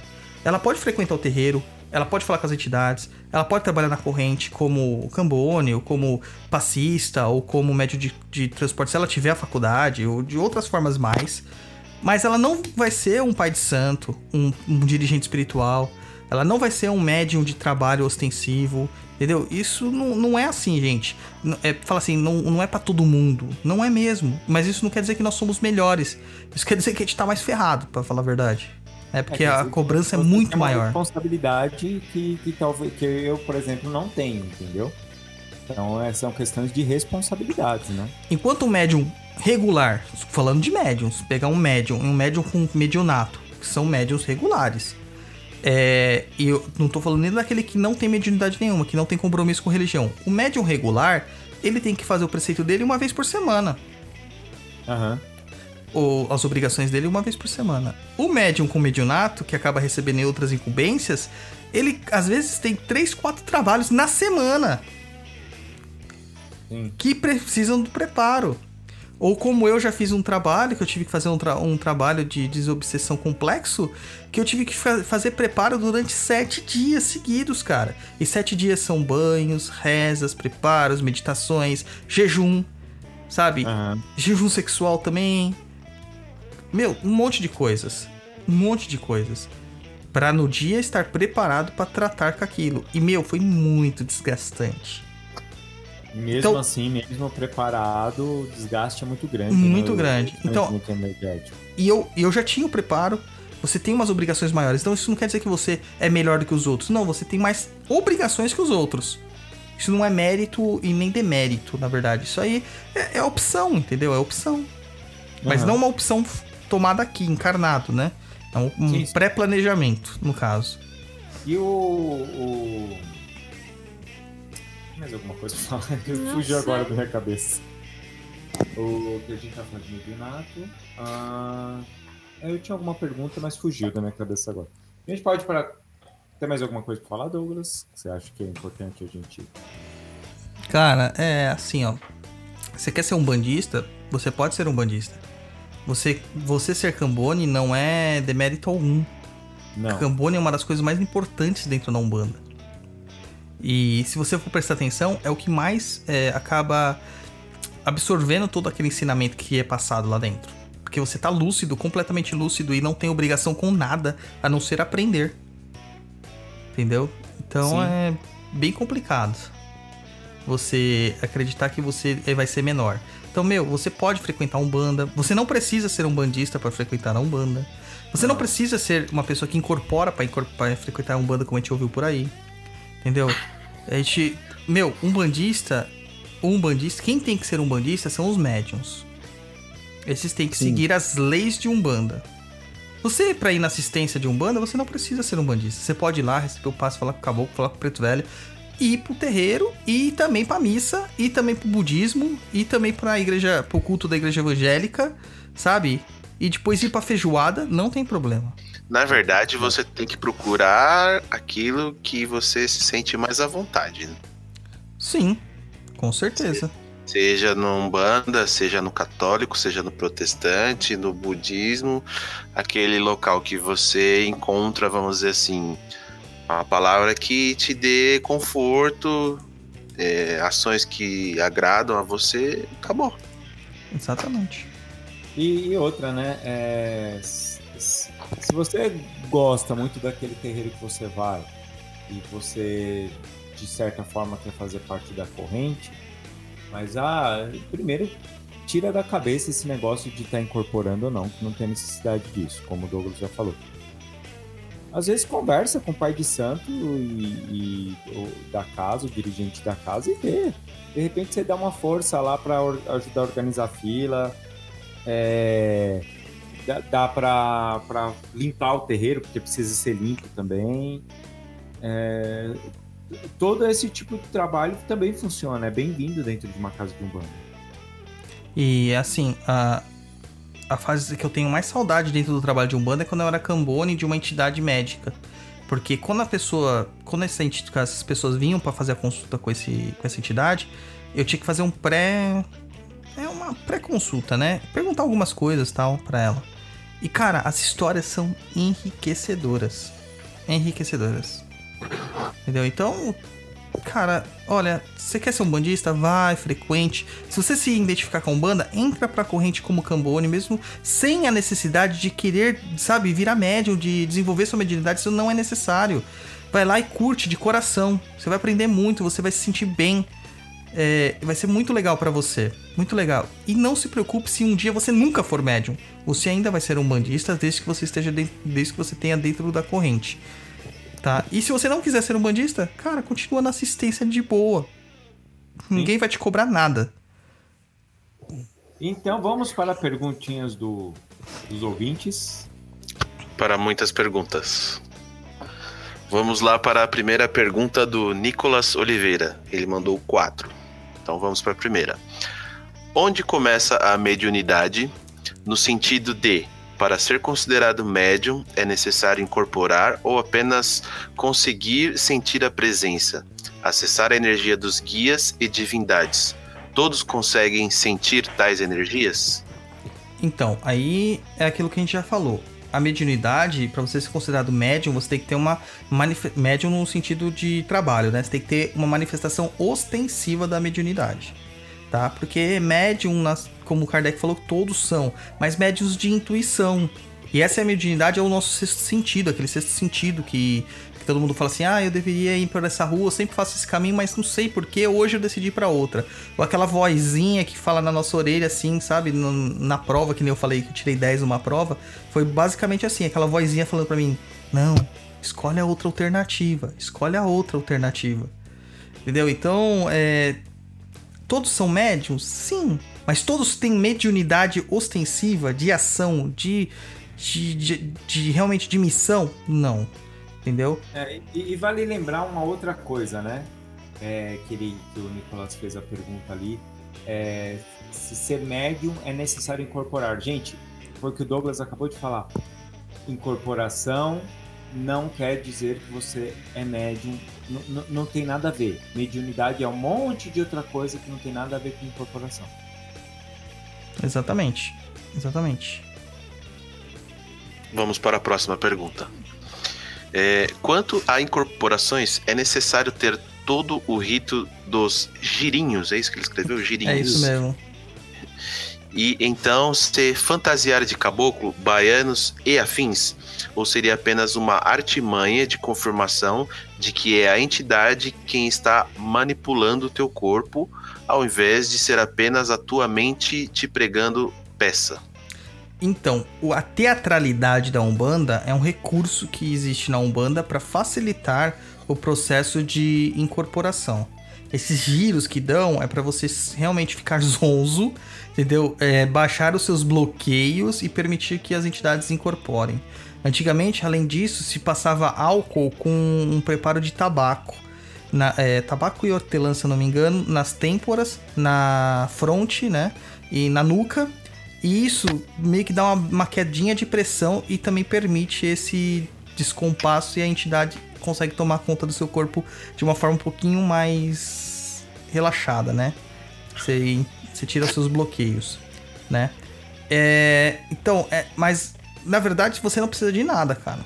Você não precisa de fantasia de nada é, uma roupa branca é o suficiente para fazer todo o trabalho. Então eu acredito que isso seja mais realmente uma ferramenta, né? Como você colocou aqui, uma artimanha de confirmação, é, para mais para o outro do que para nós mesmos, entendeu? Para aquela pessoa da assistência que é incrédula ver que achar que ali tem realmente um guia, é, porque ele está se, se mostrando diferente.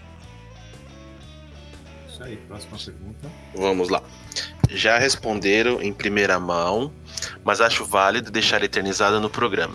Mesmo se confirmado o dom mediúnico, a pessoa tem obrigação em atuar como médium? Não. Por exemplo, a gente falou que respondeu em primeira mão porque o Nicolas é nosso padrinho, né? É um apoiador do, do Papo Nem Cruz. Então a gente falou lá no grupo, lá no Umbral. E a, aqui a gente tem um caso muito claro, cara. No nosso programa mesmo, a Luciana é médium, uma das uma médium muito boa, por sinal. E ela não tem obrigação nenhuma de trabalhar com o dom mediúnico dela, a não ser com a forma que ela quer. É. Isso aí. isso aí, isso aí, você responder. É isso aí. É, não, mas é porque eu não me encaixei em lugar nenhum. E os lugares que eu gosto, é, tem muita coisa que eu não concordo, eu não acho necessário. Então. É, sei lá, sabe, eu, eu, sou, eu sou muito mandona, eu sou muito chata. Eu não sirvo pra estar com pessoas, sabe? Meu lugar é dentro da minha jaula, quieta, sem ninguém me enchendo o saco. E aí eu vou fazendo meus bagulho, porque Às vezes, às vezes o melhor jeito da gente se melhorar é a gente ficar na nossa. Porque o que, que adianta eu ir para um bando e contrariar tudo, não acreditar, não fazer? Então é melhor eu tra trabalhar da maneira que eu não. Porque assim é foda, né? Às vezes a gente vai num, na Umbanda e. Que nem. Não, eu vou dar um exemplo da Umbanda porque foi a última coisa que eu passei, né? E às vezes eu falo uma coisa que aquele irmãozinho do lado não tinha pensado. E aí eu acabo influenciando ele, mas ele tá no caminho dele. Eu é que não tô no meu. Então, eu, eu digo assim que a, eu percebi que a Umbanda nunca foi a minha casa, porque todo lugar que eu ia, minhas entidades me incorporavam. Era, eu ficava muito frustrada porque eu sabia que eu tinha entidade e eles não incorporavam. E, e aí depois eu descobri que é questão de, de, de até deles mesmo. Sei lá, é uma, uma coisa meio louca. E então eu prefiro trabalhar na minha. E eu tenho, faço as minhas práticas aqui do meu jeito. É, tá, tá, tá aí tudo certo, mas é uma opção minha também. Ô Lu, mas você não acha que as pessoas estão muito ansiosas? Querendo, ah, eu tô indo na casa há, há algum tempo e eu tenho que incorporar, porque eu tenho que trabalhar, porque eu tenho que, tenho que, tenho que. Eu acho que, eu acho que, eu acho que isso é falta de quem nunca passou por, por talvez coisas bizarras na com mediunidade. com mediunidade. Como eu passei quando eu era mais nova, assim como o Douglas, é, é coisas que. Vocês tiveram uma, uh, não boas experiências. É, então... umas experiências mediúnicas meio esquisita. É... Depois do tempo você vai entendendo tudo, mas. Então, para mim, incorporar é uma consequência. Se acontecesse da hora. Mas eu sabia que tinha alguma coisa, porque eu sempre. Alguém sempre conversou comigo.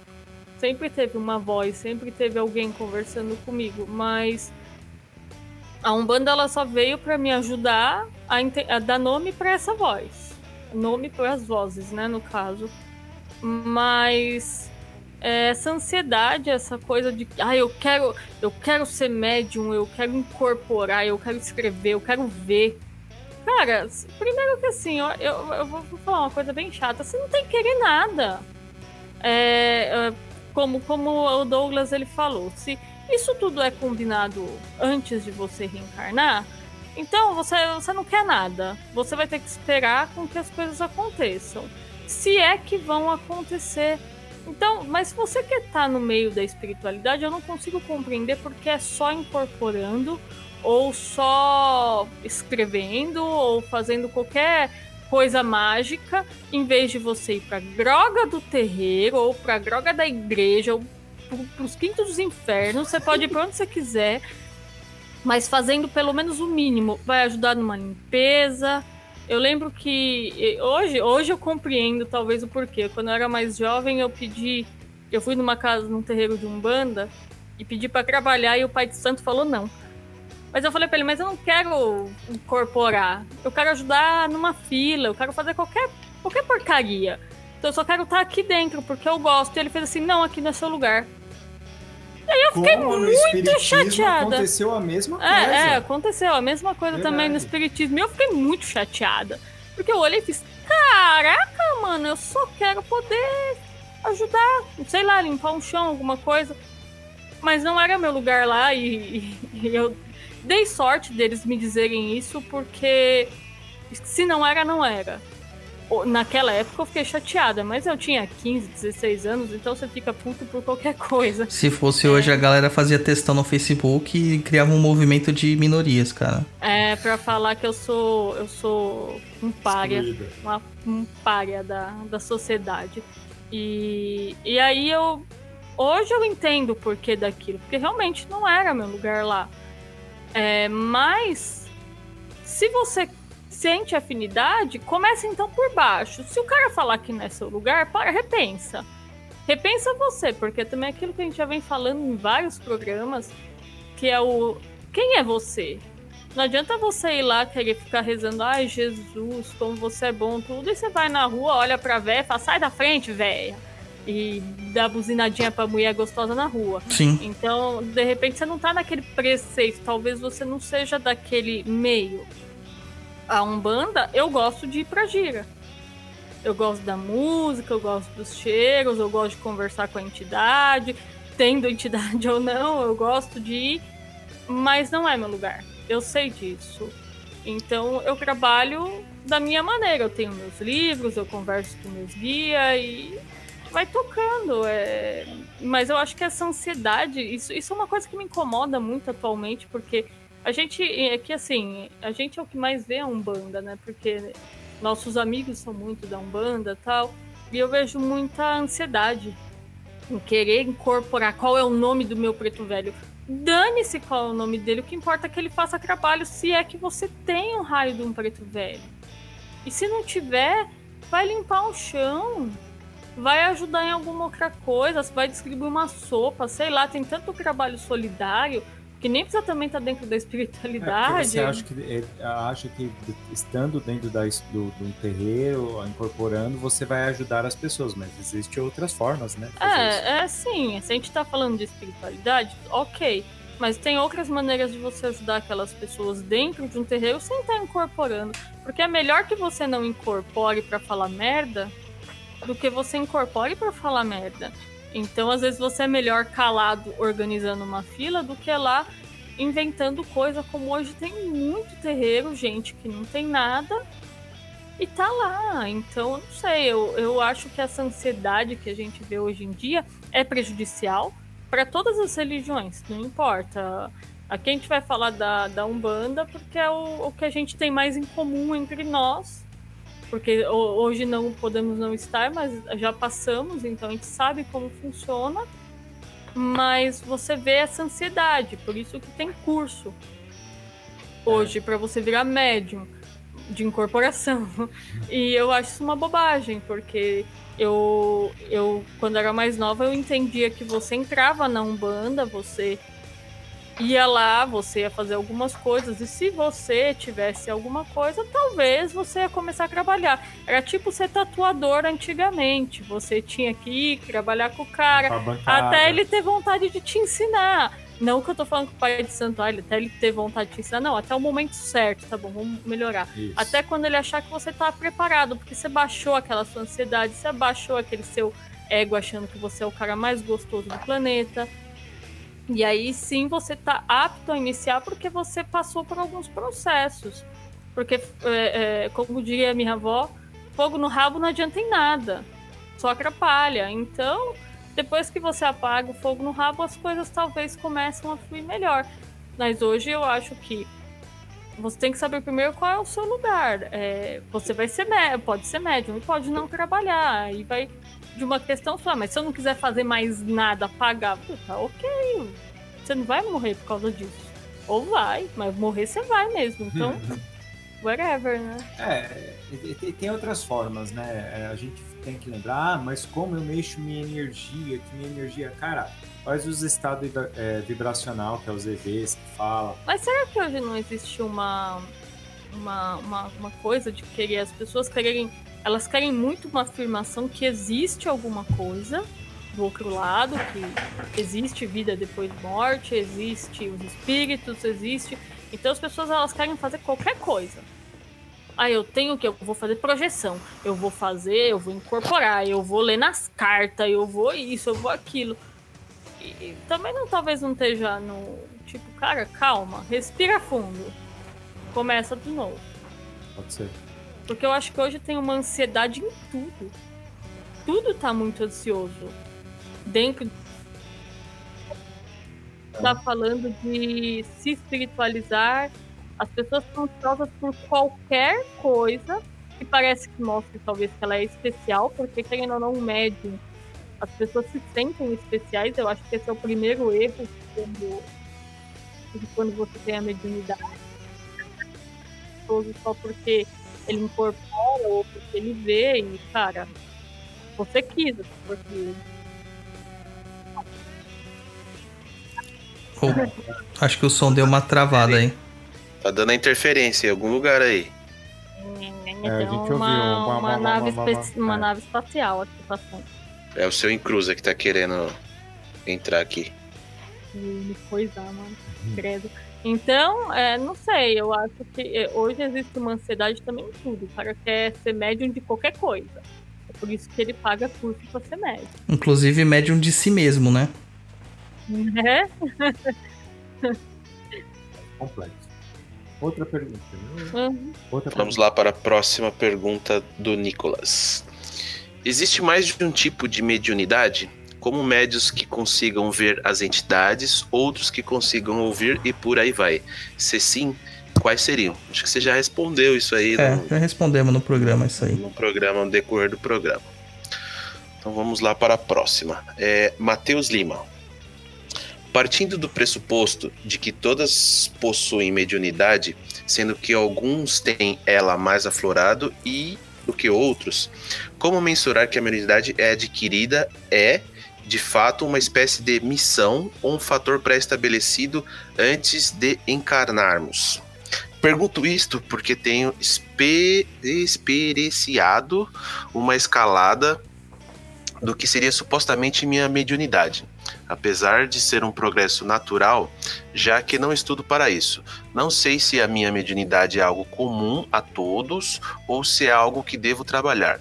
Meus sintomas são: dois pontos. Arrepio sem motivos aparentes, abre aspas, ocorre há muitos anos, principalmente do lado direito do corpo. Fecha aspas. Mudança de humor sem motivos aparentes, ocorre há anos. Formigamento dentro do couro cabeludo, ocorre uma ou duas vezes em um centro espírita durante uma oração. Perturbações dos sonos, tais como sensação da cama estar tremendo levemente, acordar ao meio da noite de forma repentina como se estivesse perdido o sono e sentir como se estivesse expandido. Paralisia do sono, desde os 15 anos de idade, sempre acompanhada a um forte formigamento no corpo e com certa frequência vai algo perto de mim, mas a imagem sumiu em questão de poucos segundos. No início me sentia amedrontado, amendro, amedrontado. É, amedrontado. Com o passar do tempo, passei a dominar esses acontecimentos de forma que eles não se tornassem mais breves. A última vez que passei por isso, não vi nada, mas ouvi uma espécie de um grunhido perto de mim. Certa vez, meditei antes de dormir, sintonizando com um monge budista, pedindo para que eu recebesse boas energias e ensinamentos. Demorei para cair no sono. Na verdade, não caí o sono, mas fui entrando em um estado de vigília que mantive por bastante tempo. Fui sentindo arrepios no corpo que foram se intensific- intensificando durante o sono, até que senti que meus ouvidos zumbirem e logo após ouvir, parecia ser fisicamente, uma voz masculina fazendo um mantra. Ao ouvir isto, minha mente bugou, parecido com a tela azul do Windows. Não consegui processar o que estava acontecendo e saí do transe instantaneamente. Apesar de seguindo, seguir sentindo os arrepios que, após alguns minutos, cessaram. Pressão pontual na testa, entre as sobrancelhas e um pouco acima das mesmas. Há alguns meses tenho sentido isto e ao me deitar para dormir. Esses eventos descritos acima são cíclicos, se tornaram mais frequentes de tempos em tempos. Quando decido que não irei estudar para desenvolver a mediunidade, eles cessam. Atenciosamente, Matheus Lima. Uau. Então vamos lá. Ô Matheus, na verdade, cara, primeira coisa, como que você sabe se a sua mediunidade adquirida é uma missão ou um fator pré-estabelecido antes de encarnar? Cara, você vai saber. Você vai passar por momentos difíceis, você vai ter refutar isso muitas vezes, você vai tentar fugir e tudo vai te colocar de novo neste caminho. Essa é a regra básica, tá? Agora, os sintomas que você relata, todos esses sintomas que você relata, não são propriamente de mediunidade, mas sim de uma manifestação de animismo, que a gente conhece como projeção astral. Você tem uma facilidade, provavelmente, em fazer essas viagens astrais, essas projeções de consciência, cara. Então eu recomendo que você ouça lá nosso programa com o Saulo Calderon, que a gente fala sobre isso aí, o programa inteirinho, tá? É, e geralmente quem tem essas manifestações anímicas também tem alguma manifestação mediúnica atrelada, tá? Quando você decide parar de desenvolver a mediunidade, você vê que se bloqueia, você se fecha para aquilo. Então por isso que você também sente essas coisas cessarem. Quando você está estudando, além disso estar vívido na sua mente, você já está criando como se fosse um- uma auto-hipnose, permitindo que o seu organismo trabalhe para que você tenha essa projeção astral. Entendeu? Acho que é isso aí. Ó, o do o Papo Nem Cruza número 20 é com o Saulo Calderon. É, vai tirar muita dúvida disso que você falou aí. É. Lembrando que a gente tá no Spotify, viu, gente? Maravilha. E Spotify. É que o Spotify, cara, é tipo mediunidade. Você não escolhe estar lá. Você ou está ou não está. Ou você é médium ou não é. Bom, vamos... Eu ia falar. o comentário do Luiz. É, mas, é, eu ia falar um negócio, mas aí poderia soar como alfinetada, mas Não, deixa lá. Não tem nada. Vamos lá. É, próxima pergunta. Daniel Cataruzzi. Os meninos da Fonte de Umbanda falou que todos são médios de incorporação e eu acredito neles. Estou errado? É, esse é um fanfarrão, né, cara? Julião, a única fonte que eu conheço é a do Chaves, cara. Uma moedinha e fazia pedido, entendeu? Não era seca aquela fonte? Ela não tava sempre seca, cara? Não, tinha água lá. Ah, Ah, tá bom, vai. Onde que o Chaves morava? Na fonte? Você é louco? Ele morava no barril. Não, errado. O, Ele morava na Chaves, casa número 8. ah, o Chaves morava do outro lado. O barril era só pra brincadeira. Isso, morava no- na casa número 8 e a gente já tá falando outras coisas nada a ver. Próxima perguntinha. Não, cadê o Daniel? Tá, o Daniel tá errado, então.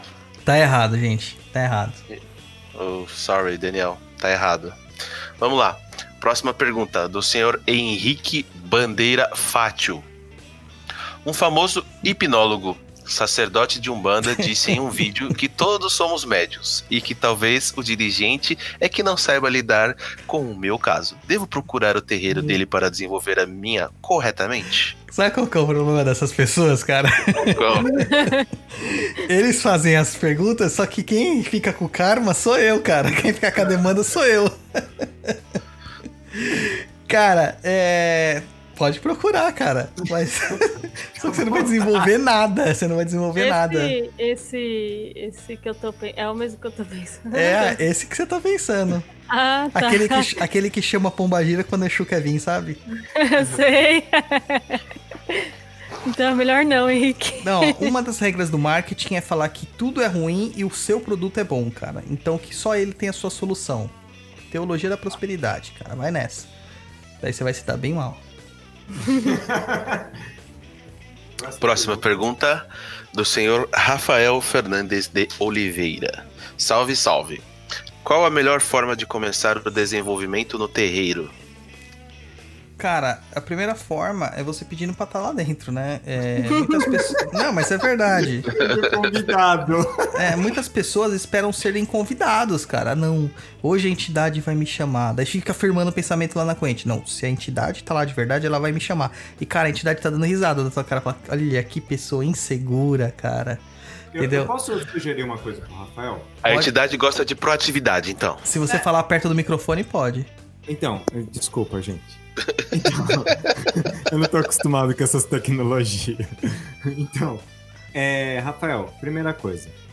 É, se você não vai, a entidade não te convida, conversa com o pai dos santos da casa. Se ele falar que, ah, você pode fazer parte, mas primeiro você tem que fazer meus cursos e pague para eu te desenvolver, fuja. Próxima pergunta. Tudo isso? Ué, já, é um bom conselho, você não acha, Douglas? É ótimo. Se o cara cobra por se desenvolver, tem uma diferença entre você ser médium da casa e contribuir com uma mensalidade pra manter a casa isso, e isso. você pagar um curso pra você desenvolver a sua mediunidade. Existe uma diferença clássica nisso aí, muito, clássica não, crassa, né? Porque é o seguinte, você se pagar pra manter a casa, você faz parte da corrente, cara, não faz mais nada com sua obrigação, você tem que pagar mesmo. Entendeu? Pra ajudar a casa que você tá lá é, também sendo ajudado, se você pensar. Agora, E utilizando, né? é, agora, para desenvolver a mediunidade, como que você. é, se você tá ali. A mediunidade é um caso mu- muito complicado. Como a Luciana falou, ela teve manifestações bem ruins né, na, na- logo no começo da, da mediunidade manifestar. E eu também. Então, se você chega numa casa e o cara fala assim, ah, paga pra mim, e se eu não tivesse condição? Quer É. dizer que eu ia continuar tendo essas manifestações? Eu não teria uma educação mediúnica? Tá errado. Entendeu? E outra, como que você paga um curso que não tem data de término? E também não te garante que você vai fazer, que você vai conseguir aprender aquilo.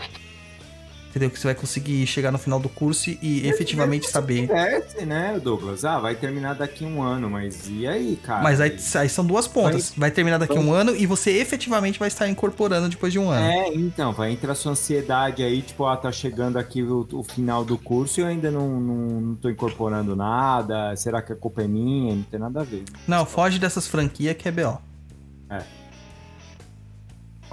Vamos lá. Próxima pergunta do Mário Calderaro Neto.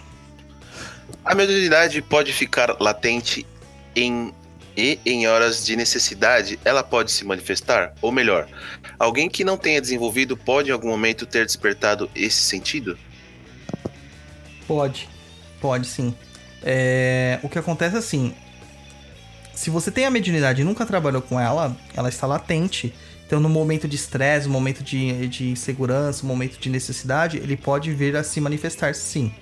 É, no momento de raiva, é, no momento de prazer extremo, que é o caso das pessoas que bebem muito ou usam drogas e tal, né? É, acabam manifestando, às vezes, incorporando algumas entidades no meio de festinhas e afins. Pode acontecer sim. Pode acontecer sim. Agora, se você não for médium de nada, o que vai acontecer é uma possessão, que não é bem uma manifestação mediúnica, né? Aí já é mais complicado, cara. Então tem que, tem que ter um, um certo cuidado aí quanto a isso, para verificar exatamente o que, está acontecendo com você. E, e, mesmo assim, né, Douglas, não é uma coisa também que, que é super comum a possessão e tal, né? Só pro Ah, não, gente, não. assustado, né? Não. Ah, será que comigo tá acontecendo uma possessão? Não. E outra, a maior parte das obs... todos nós somos obsedados de uma forma ou outra. A maior é. parte é auto-obsessão. Dos que são obsessões mesmo feitas por ah. terceiros, é, a maior parte é obsessão simples, cara. E isso é dura alguns, alguns minutos, algumas horas, alguns dias e depois já era, entendeu? Até você mudar de pensamento. Agora, obsessões complexas, fascinação, subjugação, isso aí é um pouquinho mais difícil. Apesar que tá ficando bem comum na Umbanda ultimamente com essas manifestações e essa mania de desenvolvimento mediúnico de chamar todo mundo, né? É, tô complicado. Próxima pergunta de Dani Oliveira. Existe relação da mediunidade não trabalhada com a depressão? Se sim, como tratar a depressão no âmbito espiritual barra mediúnico? O Roy até indicou, né, pra ela no, no, no, quando ela colocou essa pergunta lá no grupo, que pra ela ouvir também o episódio de mediunidade e transtornos mentais. Qual que é, Roy? É esse aí mesmo, eu só preciso ver qual que é o número aqui, eu já falo Que é você. com o Emerson Luiz, psicólogo, né? Isso. E então a questão é a seguinte: alguns casos de mediunidades não trabalhadas podem realmente despertar uma depressão que você já possui, mas ela não vai causar a depressão, entendeu? Ela não é a causadora da depressão. É o número é, 12, tá? É, é, o 12. Episódio 12. E, e para você tratar a depressão, eu tenho um pensamento que assim, a depressão não se trata só numa frente, você trata ela de várias formas ao mesmo tempo. Você tem que fazer o tratamento com psiquiatra, o uso de medicamentos. Você tem que fazer o tratamento com psicólogo através da psicoterapia. Você tem que fazer o tratamento espiritual através de um, de um de uma prática religiosa que você a, a, tem afinidade, né? No caso da Umbanda, o que acontece é que são indicados banhos para descarrego de energias, desaglutinações e depois energização. É, através das conversas, procura-se encontrar a causa que teve da, o despertar da, da depressão em si, né? O que, qual que foi o gatilho. E também a Umbanda trabalha afastando os espíritos que se nutrem dessa sua depressão. Porque tudo vira comida num plano astral, né? Entendeu? É, tudo é alimentação, tudo é energia que eles precisam, né? Tudo. Então, se você está em depressão, você vai atrair espíritos que estão se alimentando disso. E que vão ficar fomentando que você fique cada vez mais triste, mais deprimida pior para que ele tenha sempre a fonte de alimento deles. São os chamados vampiros energéticos. Entendeu? Então a Umbanda ou qualquer religião espiritualista vai te ajudar a afastar esses seres e também criar proteções para que eles não voltem. Enquanto o psicoterapeuta e o psiquiatra faz a parte deles. Trabalha na parte material, física. É, emocional, é, né? Emocional, isso. Então é, é importante, é quando eu sugeri esse, esse episódio, é porque até foi por isso que nós fizemos aquele episódio, né, sobre a mediunidade de transtornos mentais, porque muitas pessoas é, é qualquer coisa, ah, eu tô triste, não tô falando no caso do seu caso, tá, Dani? É, só tô, eu tô generalizando, né? Falando no geral, que várias perguntas que chegavam aqui pra gente. Era, ah, eu tô assim, eu tô triste porque é depressão, ou ah, eu tô com isso. Então, é, é, é, é até para um médico, ou para um, um, psiquiatra, ou para um psicólogo falar que uma pessoa tem depressão, passa por muitos é tético, psicólogo, psiquiatra, psicoterapeuta. É, é, o, o, Emerson tinha falado, acho que é uns quatro profissionais, né, da, da, do, desse ramo da saúde, para falarem o que que a pessoa tem. Então, só para não simplificar, porque as pessoas, não sei o que está acontecendo nesse mundo de hoje, dessas pessoas jovens, que tá tudo sendo simplificado demais e isso nunca é legal caso, no seu caso, tá, Dani? É, só tô. Deu eco aqui? Deu, deu eco. eco. É. Vamos lá, ela deu uma resposta aqui sobre o que você tinha sugerido. Escutei é, o episódio lá do PNE, mas ainda tenho dúvidas. Uma moça tirou cartas para mim e me disse que eu sou médium de cura e que possivelmente parte dos meus problemas com depressão poderiam ser de ordem espiritual que eu agiria quase que como uma esponja, absorvendo energias negativas e sendo foco de espíritos obsessores. Me sugeriu que eu fizesse um curso de reiki, pelo menos o nível 1, caso eu optasse por não trabalhar minha mediunidade. Isto procede? Aí ela colocou, abre parênteses. Eu faço tratamento e acompanhamento medicamentoso barra terapêutico, mas a melhora visível da depressão se deu a partir do momento em que eu passei a frequentar o terreiro. Fecha parênteses. Então, Daniel, como eu falei, não acredite que foi o terreiro que resolveu isso, mas o conjunto de todas as técnicas que resolveram isso. Né? Eu, como naturopata, eu ainda sempre recomendo técnicas naturais de tratamento conjuntamente com as que você já está fazendo. Entendeu? O reiki é uma delas. E o reiki, ele cria, pelo menos o nível 1, ele abre, né? Como se abrisse as portas para que você comece a ser uma fonte, é, um canal para que a energia universal ela possa se manifestar e, é, através de você, né? Por meio de você. Então, a partir do momento que você está emanando o reiki, que você está emanando, aquela energia já está passando em você e já está fazendo o trabalho dela. E principalmente com o auto-reiki, né? Que é a hora que você faz a auto-aplicação, que é muito importante.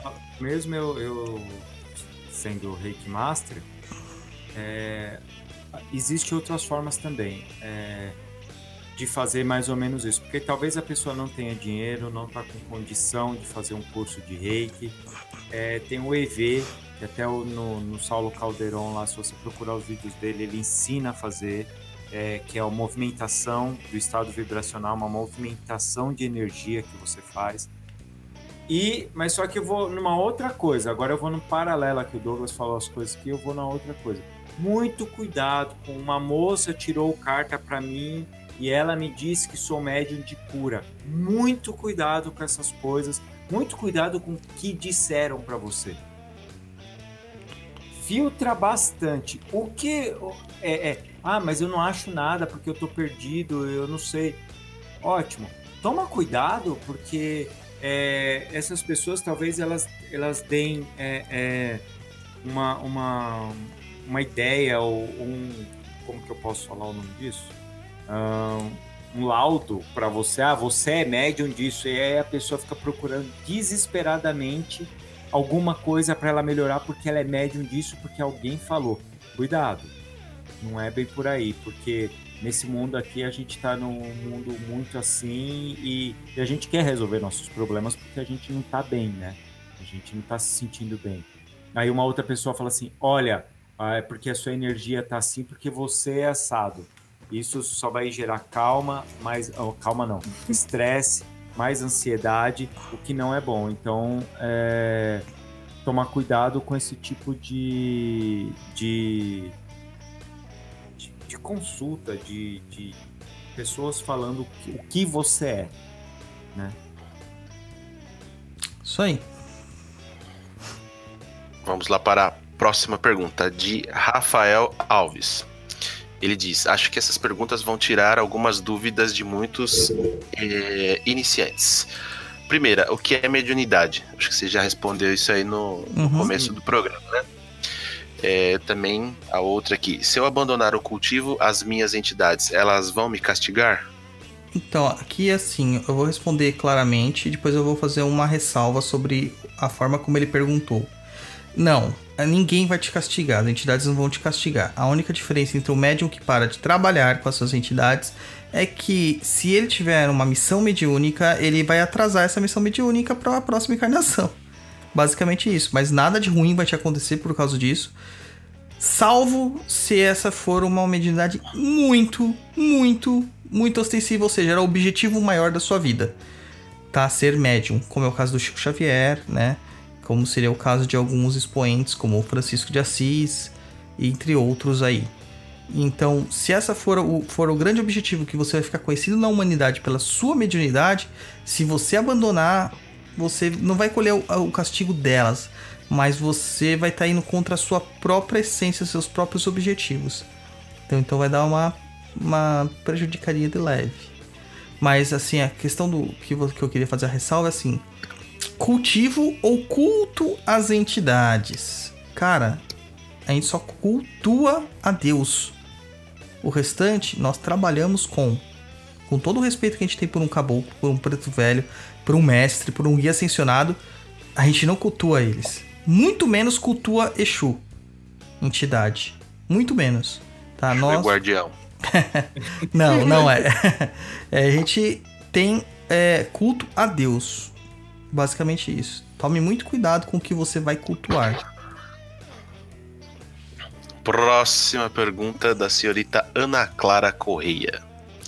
Quanto mais eu ler a respeito desse assunto e buscar conhecimento, mais minha mediunidade vai se aguçar, mesmo eu não querendo. Não entendi muito bem. Se ela não quer, não tem porque ela lê bastante, né? Mas, enfim, vamos lá. É aquela pessoa que fala assim: ah, não vou ver essa cena de filme de terror e coloca a mão com o olho, sabe, com os dedos abertos assim no Só olho. tampa um olho, só tampa um olho. Então, é, vai. Vai aguçar, porque você quer não querendo, quer querendo, né? Ou não quer, sei lá. Foi sem querer, querendo. É, então não, não rola, né? Vai aguçar sim, cara. Vai aguçar. Por isso que algumas pessoas mais sensíveis não podem ver é, filmes de terror, porque elas acabam atraindo toda sorte de espíritos pra perto delas. Entendeu? Tem que tomar um belo do cuidado nisso aí. Próxima pergunta do senhor Carlos Moraes. Existe mediunidade só quando está dormindo? Os médios de. Os mé- médiums só de sonhos premonitórios? Existe sim. O Kardec fala sobre sonâmbulos, né? Médiums sonâmbulos. É mais ou menos isso aí. Tem médios com sonhos premonitórios sim. Então tem esse tipo de mediunidade sim. Cara, sonambulismo é uma coisa muito interessante. É, eu sou sonâmbulo, né, cara? Então, mas eu vou contar um detalhezinho só porque entrou nesse assunto aí. É, eu tenho um tio que mora num apartamento e tinha uma época que meu irmão frequentava muito lá, por causa dos meus primos. E o porteiro do prédio relatou o seguinte fato na madrugada: que o meu irmão desceu do elevador, enfim, andando de forma estranha, foi até a padaria, saiu do prédio, foi até a padaria do outro lado da avenida e voltou. E meu irmão disse que não se recorda disso. Ou, ou o porteiro era médio e viu o espírito do seu irmão, né? Pode ser, pode ser. É, ele tava Será? no desdobramento, Não, não tinha pensado dessa forma. Pensei que. É que agora você tá falando com macumbeiros. É, de repente seu irmão tava num desdobramento e o, o, o porteiro viu ali passando, mas nada mais era que seu irmão desdobrado. Cara, o porteiro era clarividente de uma forma que tinha uma dupla vista, né? Que é um, um outro tipo de mediunidade, dupla vista, que você vê o mundo espiritual como se fosse o mundo material. E ele até abriu o portão pro seu irmão, cara. com- Sim, Porque ele achou que ele ia bater de cara com o portão, tá ligado? É, como ele viu, ele não soube di- diferenciar o que, que era real e o que matéria que do que era Real, né? É, É eu, por exemplo, sou sonâmbulo, minha esposa, Luísa, já me encontrou várias vezes na sala e eu não tenho a mínima ideia de como que eu cheguei lá, cara. Só Vou que eu falar. moro num prédio que tem rede nas, na, na janela, né? Próxima pergunta da Ana Clara Correia. É, qual a opinião de vocês sobre a questão de cobrar barra não cobrar? Tem gente que acredita que ser médio é um dom e não pode ser cobrado. Outras pessoas acreditam que ter Que ok. ter que, ok, ter isso desenvolvido e não vem problema algum em usar este dom para viver, ou seja, cobrando. Assunto polêmico. Aí ela dá uma risada maquiavélica aqui depois, né? Porque a Ana Clara também é dessas. Ela joga a bomba pras nossas mãos e deixa a E gente ela pro tá cara. ao vivo Ela tá. ouvindo a gente aqui, ó. Então, cara, é assim, meu. É. Eu sou contra cobrar trabalhos espirituais. Existe uma diferença muito grande. Você ler um tarô, você ler um baralho cigano, você prestar um atendimento com terapias naturais, você fazer uma psicoterapia, você. Meu, tudo isso é profissão. Agora, você cobrar por religião, para a pessoa frequentar a religião, para a pessoa ter acesso às coisas básicas da religião, eu acho Tem- completamente tem- errado. Tem que comprar o tijolinho, porque comprando o tijolinho, o seu espaço no céu está garantido, a sua casa no céu está garantida. Cara, e hoje a gente vê isso na Umbanda, tá ligado? Vem fazer aqui o curso tal, porque se você não souber a nossa Umbanda, você tá ferrado quando for para o Anda. Cara, é, é- é, teve, teve um caso que, que, que eu vi, eu acho que o Douglas também viu esse caso. É, que no terreiro foi chamado, convidado um cara que toca tabaque, né? E aí É. era cobrado uma taxa tal para todo mundo que quisesse entrar no terreiro aquele dia, porque era tipo pagar o, o, Cover artístico. o cover artístico do cara, sabe? Tipo, Ah, é balada agora, é barzinha. Barzinha. Oh, Mano, então eu- quando eu tiver meu terreiro, eu quero Journey Cover, cara. Tocando Don't Stop Believing, cara. Até eu. E, e aí também tem uma coisa, né? Que nem eu já. Todos os lugares de Kimbanda que eu já vi pra frequentar, é, pra ir como assistência mesmo, você paga. Mas a gente tem que lembrar que Kimbanda não é caritativo.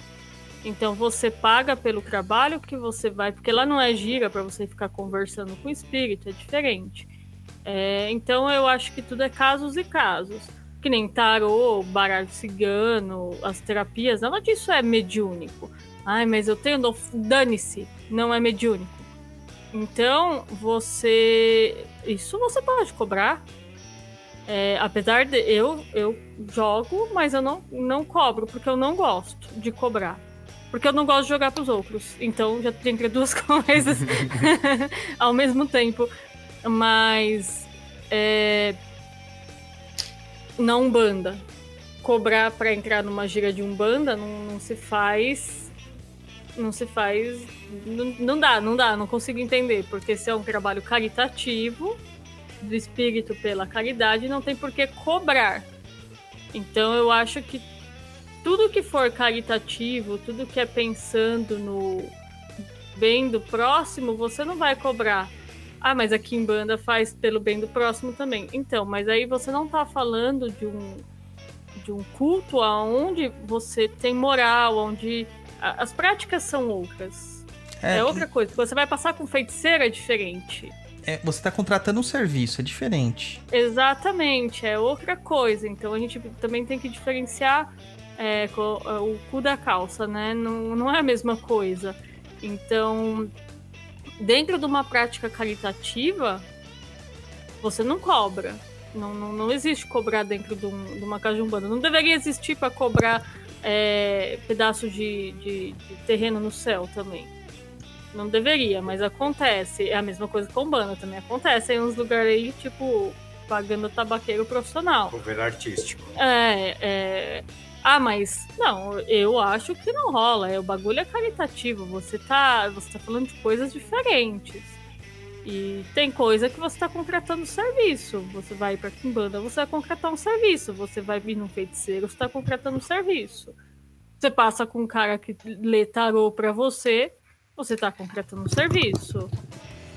É, aí, a questão do, do que você acha que é um bom serviço ou não já é outra coisa, mas caritativo, o cara cobrou, tá zoado, sai fora. é, É. Sei lá, é, não rola. Eu vejo assim, se você quer fazer um curso que não tem a ver com a religião em si, ou que não te impeça de, de, de realmente praticar a religião, por exemplo, curso de desenvolvimento mediúnico, cara, te- se você não tiver dinheiro, e não puder fazer o desenvolvimento mediúnico, te impede.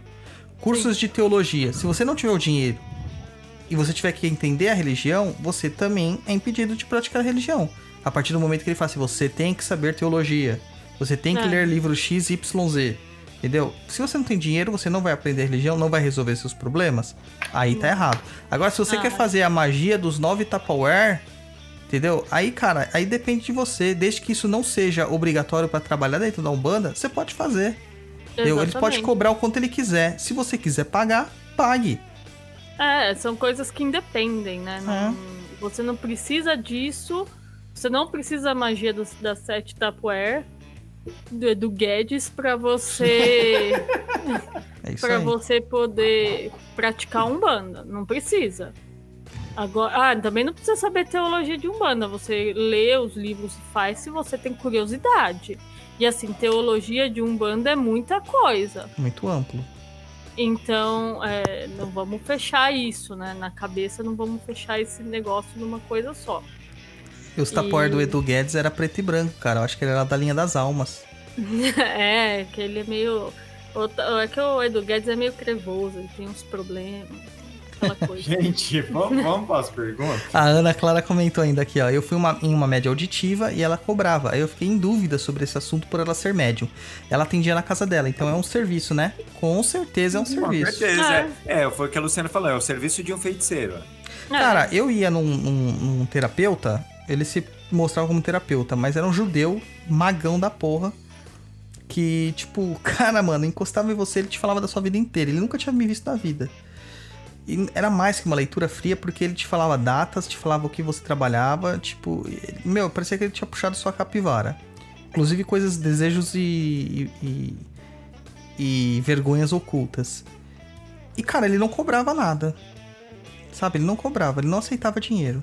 Mas era o trabalho dele. Ele deixava isso bem claro, que é meu trabalho. O que, que eu fazia? Deixava lá uma notinha em cima da cômoda dele, falava tchau e ia embora.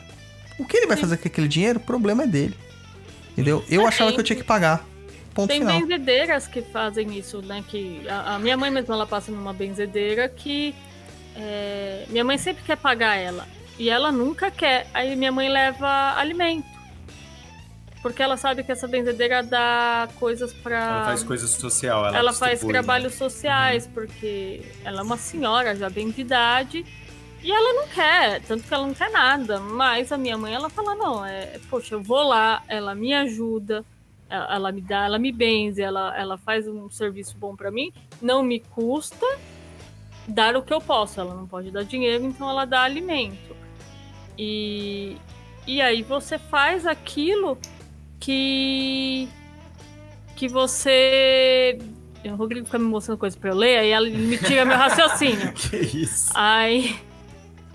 Então é, é uma questão de também bom senso. Tem determinadas coisas que, se você achar que, poxa, a pessoa te fez um bem tudo e você puder, por que não também? Eu acho que não tem ofensa também, né? Próxima pergunta, Luiz. Próxima pergunta da senhorita Ana Carolina Poletti Naumes. Peraí só um minuto. Boa tarde, estou aguardando ansiosamente o programa de hoje. Me respondam uma dúvida. Carolina, este é o momento esperado. Sua pergunta será respondida após o intervalo. Daqui 15 dias. Gente, vamos encerrar o programa aqui. Mentira, mentira, mentira. Vamos lá. Oh, peraí, peraí, peraí, É. peraí. Primeiro deposita na nossa conta que a gente responde. É, como que fica a questão da mediunidade em médios que não está trabalhando? Pode continuar.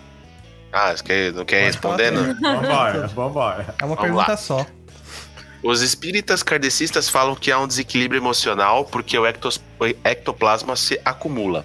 Os umbandistas dizem que os orixás e os guias cobram a volta da pessoa para o trabalho mediúnico. Uma vez uma cabocla me disse que eu precisava voltar para minha mediunidade se equilibrar.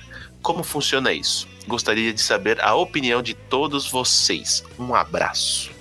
Então, se você está em desequilíbrio é porque você está se cobrando da sua mediunidade. Essa, essa é, a, é a historinha triste, cara. É, se isso fosse alguma coisa bem resolvida na sua vida, você não estaria sentindo esse desequilíbrio. Né? Os espíritas eles falam isso com todo aquele pudor que eles têm, com toda aquela carga de dogma cristão que eles carregam, né? Dos, do catolicismo e tudo mais. E, e não é bem assim, cara. Não é bem assim. É, o que vai acontecer é que você vai ficar com a sua mediunidade lá, trabalhando do jeito que ela sempre trabalhou. É, se você for médio auditivo, você vai continuar ouvindo. Se você for médio. Você acha que eu paro de ouvir quando tipo, eu tô no estádio do Corinthians? Eu tô ouvindo espírito. Entendeu? Claro que hoje com um belo controle sobre isso.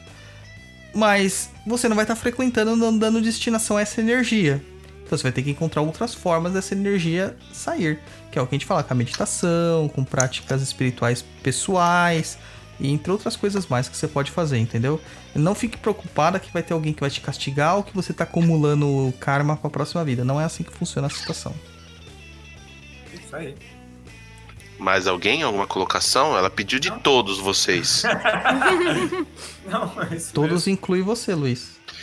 Vou dar minha opinião, Carolina. Vai lá, Luiz. Mano, faz o que dá na sua mente.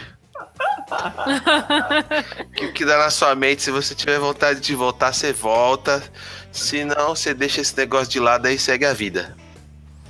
Tô falando isso porque é, vamos dizer, meu papel aqui, eu sou o cara que não tem religião nenhuma, entendeu? Eu não manjo desses Paranauê aqui, igual o Douglas, o Roy e a Luciana. Mas está encaminhado para saber, porque está frequentando todo esse ciclo, e a Elevânia curte. Quem é Elevânia? Quem é? ai, ai, ai. Vamos para a próxima pergunta. É, Diego Navarro na Umbanda existe materialização? Sim, Diego, existe. Mas é muito raro, muito raro. Você não vai encontrar nos terreirinhos aí. Você ganha na Mega Sena, mas não vê. Olha. Cara, acho é aí, eu acho que é quase isso, meu. É, é, mais capaz de você encontrar isso nas encantarias do Nordeste, né? Que é uma coisa mais roots. No voodoo haitiano, na, na Óbia, no palo, que são coisas mais roots, né? Agora, na nossa Umbanda, que virou urbana, completamente urbana, descaracterizada, na verdade nem é urbana, né, cara? É hipster, né? Nossa Umbanda hipster. É, Nutella, você quer dizer. cara. Vai ser bem difícil. É Nutella, você quer dizer isso? Existir existe, mas é Nutella, vai ser difícil, só isso. Vamos lá. Eu não entendi aqui, mas Lago News. Como abro a clarevidência? By Iri. Ou Eri, Eri, alguma coisa assim. Cara, se você é clarividente, existem vários tipos de técnicas que você faz. O Saulo tem uma lá no, no, no site dele. Viagemastral.com. É isso aí, obrigado, Roy. É, mas é, você tem outras técnicas também, como técnicas de visualização. Procura é, exercícios de visualização, você vai encontrar vários e pratica. Um exercício que eu garanto que te ajudará muito, se você já for clarividente e quiser expandir isso aí, é praticar a meditação estilo Zazen. Que é a meditação, se eu não me engano, que a Moja Cohen pratica também. Isso ajuda muito, muito mesmo. Próxima Sim. pergunta da senhorita Aline Milani. Foi aquela que falou da minha voz. Muito obrigado. É, perdi um ex-namorado em março deste ano. Em um sono, durante a tarde, eu senti o cheiro dele e a mão passando no meu cabelo. Aconteceu três dias após o sepultamento. E aí? Então, cara, geralmente esses sonos meio cochilos, a gente tá no estado entre vigília e desdobramento. É, realmente o que pode ocorrer é que vocês se encontraram nesse estado e, e essas impressões ficaram muito fortes na sua mente, entendeu? Ou você simplesmente relembrou isso pelo sentimento, entendeu? Da, do que teria é, ainda armazenado. Porque assim, as pessoas falam assim: ah, meu ex-namorado, meu ex-amor. Não existe ex-amor. Todas as pessoas que você teve algum tipo de sentimento, elas ficaram impregnadas em você, de alguma forma foram impactadas na sua vida. Entendeu? Ah, talvez o momento não seja propício para vocês estarem juntos, mas um dia foi. Então aquilo tá guardado ali nas suas memórias emocionais. Então, às vezes, pelo saudosismo, pela tristeza, pelo luto, você simplesmente relembrou algo. Entendeu? Não precisa ser exatamente um, um caso de mediunidade ou desdobramento. Próxima pergunta de Tatiana Eirado. Olá a todos, trabalho no centro espírita na parte de desobsessão. Alguém saberia explicar por que é muito comum durante esse trabalho eu sentir uma forte dormência no braço esquerdo? Cara, é, dormência é um dos relatos bem comuns do pré-transe, né? É, a única coisa que eu acho estranha é ser assim, localizada no braço esquerdo, cara. Eu não, não poderia te dizer nada sobre isso, não. Eu tenho dormência quando eu tô em, em transe, mas é do corpo todo. É do corpo todo, não exatamente do local específico. Vocês têm? Não. Uh-uh. Não. Próxima pergunta, da Ana Clara Correia. O que vocês acham de quem vai passear em cemitério? Depende, Ana. Deixa eu falar uma coisa, Ana Clara. Ó, tem um passeio muito legal, muito legal mesmo. no Ixi. Cemitério da Consolação. É muito louco. E se você entrar no site lá tem é, tem uns dias de semana que o, é? o Popó é o nome do, do, do rapaz que toma conta lá. Ele te leva para fazer um, um passeio histórico poderoso no, no cemitério da Consolação. Consolação. Cara, a Ah, gente mas- podia fechar uma caravana, né, mano? Mano, Mas, uh, ó, é um É muito passeio legal. muito bom, cara, porque ele mostra obras de arte, ele mostra pessoas importantes no Brasil que estão lá enterradas, inclusive conta a história do Brasil e de São Paulo. Gente, é Mas fantástico. Mas acho que, mas acho que o que ela quer saber não é exatamente esse Então, tipo Luiz, de, é que de tá, tour filho. guiado, né? Ela quer Então, saber mas- daqueles povo doido que dorme no Não, cemitério. mas aí é que tá, Luiz. É, é, não tem gente que se sente bem embalada? Sim, então tem. eu acho, cara, que é um pouco assim, ah, mas lá tem uma. Cara, qualquer lugar tem. Acho que depende muito de você. No motel também tem. No motel também tem os Cara. caras lá que vão ficar batendo uma O que, bronca. que é, vendo que que é motel? Que que é- tá bom, virou um labrador agora você. O que, que é motel? eu Eu tenho, não sei o que, que é isso. Eu tenho um problema muito grande com os, com os cemitérios, cara. Eu não me sinto muito bem no cemitério. Então eu tenho toda uma ritualística pra fazer antes e depois pra ir ao cemitério. Mas é que você é fresco, Douglas. A Não, gente não, cara. A De gente é qualquer desapegado. forma, eu sinto isso é real pra mim. Ai, desculpa, Douglas. Não precisa ficar chateado, eu só zoei. Eu só brinquei, desculpa. Não, não tô chateado, é que eu tô ocupado escrevendo seu nome numa vela preta. Aí, ó, a Ana Clara ainda falou que conhece o Popó e tem o contato dele no WhatsApp, tá vendo? Que o passeio é muito bom. Eita, É, nós! tô falando. É passeio é bom mesmo. Quem quiser ir, eu recomendo. Então vamos lá. Próxima pergunta, Rafael Fernandes. Boa pergunta. E quem gosta de andar em cemitérios? Leva energia e alguns amiguinhos juntos? Sim ou claro? Com certeza. não, todo mundo, mesmo que você for passear na igreja, cara. A igreja, É, ela, a então. igreja é bem poluída também de espíritos assim. E, a- e aquela igreja que tem o. onde os. Os ossários. Os ossários. É, também é a mesma coisa. Ó, a Ana Clara então vai ser a tia Augusta do nosso rolê pro cemitério, cara. a tia Augusta. Acho que ela não tem nem idade pra saber o que é a tia Augusta. A Estela Barros Turismo. Quem levava nos anos 90 o povo pra Disney. É. Estela Barros ainda existe. É, vamos lá. Próxima pergunta do Diego Navarro. Isso. Quais são os serviços possíveis, além da minha unidade de incorporação na Umbanda? Cara, então, você. Na Umbanda você praticamente trabalha com a incorporação. Você tem alguns trabalhos de cura, médios de cura, que fazem passes ou que fazem. é, quase como se fosse uma cirurgia espiritual. Não é bem uma cirurgia espiritual, né?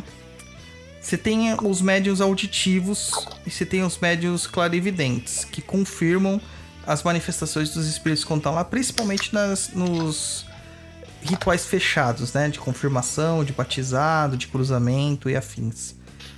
É, você tem o médio psicógrafo, que também pode escrever mensagens e também escrever literatura de Umbanda.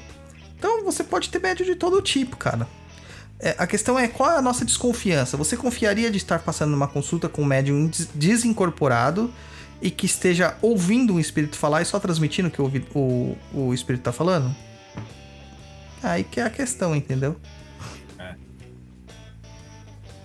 Próxima pergunta. Jab Hill. Fui a um centro e o pai de santo e o pai pequeno falaram que eu sou médio. Senti a vibração, coloquei o braço e ainda O não branco. incorporei. O Branco. branco. O branco, desculpe. e ainda não incorporei. Estou ansioso por incorporar. Tem chance de, de eu não ser um médium? O cara colocou o braço, tipo, é o Transformer, tá ligado? Não, de repente ele colocou o braço é em um alguma sinalização. é o soldado filho. invernal, cara. Eu Então, não ele- sou. Eu não sou. Como é que fala? Eu não sou da. Não frequento os É. lugares pra saber a. O pai de Santos chamava Dr. Zola. o Exu era o Caveira Vermelha. então, cara, tem chance de você não ser médium? Tem. Não é um pai de santo ou um pai pequeno que vai te confirmar isso, é você. É pelo trabalho, entendeu? É, essa questão de você ficar acreditando no que os outros dizem já demonstra a, a fragilidade que você tem, então que você não tem confiança sobre esse, esse fato de ser médium ou não. E cara, vou te dizer uma coisa de coração. Tamo junto, porque eu era assim. Exatamente assim. Eu esperava uma confirmação extra pra falar assim: ah, eu sou médium. Então eu ficava, ai meu Deus, hoje se, se é verdade mesmo que eu tô incorporando, que meu caboclo faça tal coisa. E mano, meu caboclo ria da minha cara, porque eu ouço ele rindo, né? Ele ria. E uma vez o preto velho falou assim: ah, você quer provar? Me deixou de cara com o consulente assim, sentado na minha frente e desincorporou. Simplesmente foi, foi fumar o pito dele e me deixou lá. Eu e o consulente olhando, eu fiquei olhando meia hora pra cara do consulente sem abrir a boca. Então, gente, desculpa que ele saiu pra dar um rolezinho. Interrompemos este programa. E Não, eu vou falar uma coisa, Douglas, só pra completar aqui. É, gente, é sério, a incorporação é uma coisa tão boba. Sabe? É, eu também ficava ansioso como vai ser e tal. Mas é uma maluquice, gente. não é Ah, mas as pessoas, as pessoas têm curiosidade, né, meu? Eu- É que não, você. Eu sei, eu sei, Luiz, mas eu tô dizendo assim, até pra baixar a expectativa do povo. Porque aí tá incorporado, a pessoa fica assim, ah, mas será que tá? Será que não tá? É, isso é esse negócio bobo mesmo, gente. Vocês vão sentir a energia lá. Às vezes você vai dar uma apagadinha, às vezes não. Cara, E- é, motro... é, é, é coisa de trouxa, tá ligado? Incorporar, eu odeio. É, não, o Douglas não gosta mesmo. E, e- e eu depois olhando assim, né? Não quer dizer que eu, eu não goste, mas é, quando você vai ver, é, é- é bobo. É bobo, não é? Quando, então, quando a pessoa começa, ai, porque é maravilhoso, porque eu isso, gente, sabe que tem uma galera aí que curte um ego aí, curte, ah, eu sou fodão. Mas é bobo, gente. Então você que tá ansioso, é, viu, Jabi? Você tá uh, ansioso, outras pessoas, outros ouvintes aí que estão ansiosos, porque estão querendo ver esse grande momento. Gente, não é tudo isso não, é broxante, é... Podia ser mais legal. É que a pessoa acha que ela vai simplesmente ser possuída por um espírito, que o espírito vai fazer tudo por ela, ela vai apagar e vai acordar depois, sabe, rejuvenescida. E não é assim. É, é cansativo, cara. É exaustivo. Entendeu? Mediunidade, ela é feita pra trabalho. Ela não é feita pra ser bonito ou pra aparecer nas fotos incorporado. Não é. Entendeu? É... Até a forma como as entidades vêm demonstram quão forte elas são. Quem já sentiu a manifestação de um caboclo de Ogum nas costas, sabe o quão prejudicial aquilo é pro corpo do médium. E isso porque é um guia de direita, um dos guias mais. com a energia mais pura que tem. Né? Que é uma energia reta. Imagina você receber um Exu. Não é, não é fácil, não, cara. Entendeu? Tem- a gente tem que desromantizar essa questão da É, mediunidade. É, então eu tô falando assim pra vocês, não é porque eu tô desmerecendo, porque é isso. Não, é porque. Não é porque ele é médium e você não é, então ele vai falar isso pra te menosprezar. Não, isso, que horror! não, não é, Nossa. cara. Não é. Sempre imaginei isso de você, Roy. Agora veio a confirmação. Mas ele é esse tipo de gente mesmo, viu, pessoal? Vixe, confirmação, é snob. É esse tipo de pessoa. Pode, pode. O Roy é aquele que. né? Roy é aquele que inclina a cabeça assim, ó, pra trás e olha as pessoas pra, por de cima, assim, Que é ó, aquele- sou É, palmatória do Ô, mundo. Luiz. Toma sou- cafezinho com o dedinho mindinho levantado. Ô, Luiz, eu sou o cara que tem os melhores videogames do mundo e compro todos os jogos e falo assim, mas não é tão legal.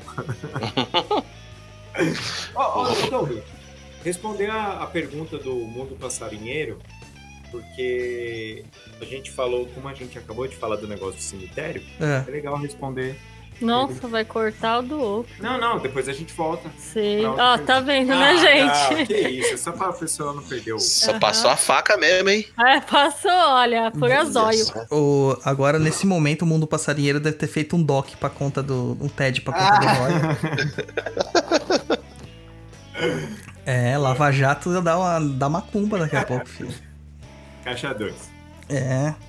Então, vamos lá. É, o ritual que eu uso para ir no cemitério. Cara, é, rituais são diversos. Você tem ritual para tudo nessa vida, né? Principalmente para ir para o cemitério. Eu praticamente o que eu faço? Eu tomo um banho de descarrego e de proteção. Geralmente eu uso ervas muito normais, assim, é arruda, guiné e alecrim. Tomo esse banho e vou geralmente de vestes claras. Não precisa ser de branco, mas vestes claras. Eu evito as vestes mais escuras. Antes de entrar no cemitério, antes de atravessar a porta, eu faço uma oração e peço licença a algum de ronda e a algum MG que estão ali naquela porta. E peço licença aos chefes do cemitério, seja eles quem forem, e também ao senhor, o, um dos Exus, né, que faz essa guarda, que é o João Caveira. Aí eu entro reto. E quando eu vou embora, geralmente eu faço outro agradecimento, outra oração, peço para que tudo aquilo que não é meu permaneça naquele local e algumas vezes eu até esqueço essa última parte. Eu coloco uma moedinha do lado esquerdo do portão do cemitério. E vou embora, cara. É, esse é o meu ritual. Próxima pergunta e última pergunta do programa de hoje, do senhor Eduardo Riga. Se você não tem mediunidade, inclusive isto confirmado em vários lugares e por entidades diferentes, é possível que eu tenha uma entidade desperte isso em você?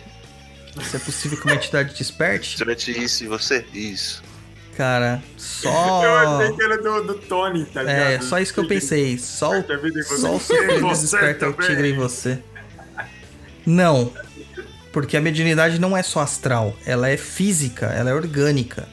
Só se você nascer de novo, cara. Entendeu? Porque tem que mudar toda a sua constituição genética pra isso. Então acabou as perguntas dos nossos ouvintes. Legal, gente. Então, como já se encerrou as perguntinhas de hoje, do programa de hoje, então vamos para né, a parte final, pessoal. Douglas, Eu? você é o cara que tem jabá hoje. Não, só quero convidar o pessoal pra ir amanhã, quem tá ouvindo isso aqui hoje, né? Sexta-feira, dia 3 do 8 de 2018. 2018. Amanhã. Quem tiver, quem tiver ouvindo amanhã também pelo Spotify, dependendo do horário, também vai poder estar lá. Isso, porque amanhã, dia 4 do 8, eu vou estar lá na Bienal do Livro de São Paulo, que é no AMB, na, no stand da editora Alfabeto, conjunto com a editora Nova Senda, fazendo uma sessão de autógrafo lá do meu livro, do Conhecendo a Umbanda dentro, do terreiro. E a galera do Papo da Inclusa vai estar lá também. Então, se você quiser participar, quiser lá dar um olá pra gente, Tirar uma foto, tirar pedir uma autógrafo. Mano, eu nunca dei autógrafo. Zoeira. Você vai lá encontrar com a gente lá. O livro tá, vai tá à venda lá na Bienal com preço diferenciado, segundo o pessoal da editora.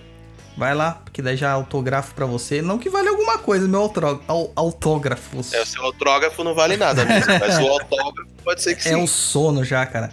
Não vale nada, mas pelo menos, né, vai estar rabiscadinho lá diferente, né? Então, eu convido vocês para irem lá. E além disso, lembra sempre do nosso padrinho lá, www.padrim.com.br barra papo na inclusa, gente. Ô, Douglas, Pois não. e que é pra avisar que o Papo do Inclus é nosso? Cara, tem gente chamando gelo pra cá, falando, cadê o gelo? Ô, deixa isso no gelo, mano. Deixa isso no gelo. Cara, o gelo é do outro. É do outro podcast, do vizinho aqui. Entendeu? Eles devem estar fazendo churrasco essas horas. Não, o gelo deve estar fazendo passeata, né? Porque as bolsas foram cortadas, ele deve estar fazendo Para passeata. de encher o saco do gelo, pô. Desculpa, gelo. E. E também não é de outras pessoas, tá? O Papo na Cruz é- foi uma ideologia, uma idealizado, na verdade, pelo Roy e pela Luciana. Eles tiveram o, o boom, o chance desse programa. Me Era o convi- brainstorm. É, e me convidaram e eu convidei o Luiz porque eu não queria passar vergonha sozinho. E nós estamos aqui, então não temos é, parceria ou ninguém mandou a gente fazer nada. A gente faz porque a gente gosta. É, a gente coloca que é um projeto do blog porque acaba saindo pelo blog, né? Mas quem teve a ideia Isso. original foi o Roy e a Luciana. Então E é. colocamos no blog Perdido em Pensamento pela questão que o blog tem muito movimento lá e as pessoas que escutam a gente aqui também podem continuar pesquisas que tem muito, muito, muito, muito texto lá do Douglas lá e as pessoas podem continuar pesquisando. O Douglas é nosso amiguinho. Se você não gosta, dane-se. Ah, não faz diferença também, porque vai gerar gnose de qualquer jeito. Hum, Então, é... Douglas, despedida. Muito obrigado, gente. Boa noite. Nossa. Luciana, despedida. Ah, isso aí, gente. Obrigado aí por hoje, por esse dia, por esse ano. E para de ficar ansioso para querer ser médium, querer alguma coisa, porque é, é, você é especial como você é, queridos, lindos. Olha como eu tô calma hoje. Motivacional, hein? É, eu tô motivacional hoje. Vai virar coaching? Ai, nossa, né? Eu ganho dinheiro, assim. Não, mas eu vou virar mãe de poste. Eu prefiro. é, Na verdade, é esse título eu tô almejando mais. Mas. Vamos parar de ansiedade, gente. É. Todo mundo é médium? É, é, mas você não precisa querer sair incorporando o seu eu teatral, porque não é legal. E acha aí a- o seu jeito. E, e qualquer coisa que você fizer é legal, no fim das contas. Para de achar que só porque o seu coleguinha incorpora, você também tem que incorporar. Às vezes só tem que sair trabalhar, sabe? Também é uma coisa legal que você pode fazer. Luiz. Bom, agradecer o pessoal aí que tá até agora ouvindo a gente e que vai ouvir o programa depois aí offline. Dizer para compartilhar, né? Nosso programinha, ajudar a chegar a outras pessoas que ainda não conhecem o Papo na Encruza. E é isso aí. Ah, e um detalhe que eu esqueci agora que eu não falei do meu time hoje, né? Vai Corinthians. Vai, Romero. É o Romito, Romito. Então, gente, é, lembrar vocês que nós estamos aí com o nosso selo em Cruza Livros e a gente está sempre colocando aí é, ideias do que, que a gente vai colocar no livro, no nosso, no nossos grupos do, do Papo Nem Cruza, no grupo do Facebook, no grupo do Padrim também, eles têm mais informações, vocês entendem por quê, né? É, então, vai ter em Cruza Livros aí. Em breve a gente vai começar a jogar mais e mais informações, certinho? Vamos lembrar que tem a Bienal Amanhã. amanhã, né? Dia 4 do 8 de 2018. Então, se você está vendo no futuro, entra no, no site da editora Nova Senda ou procura no, no, no Amazon, que vai ter o livro do Pai Dodô lá. E é isso aí, galera. Então, até o próximo programete.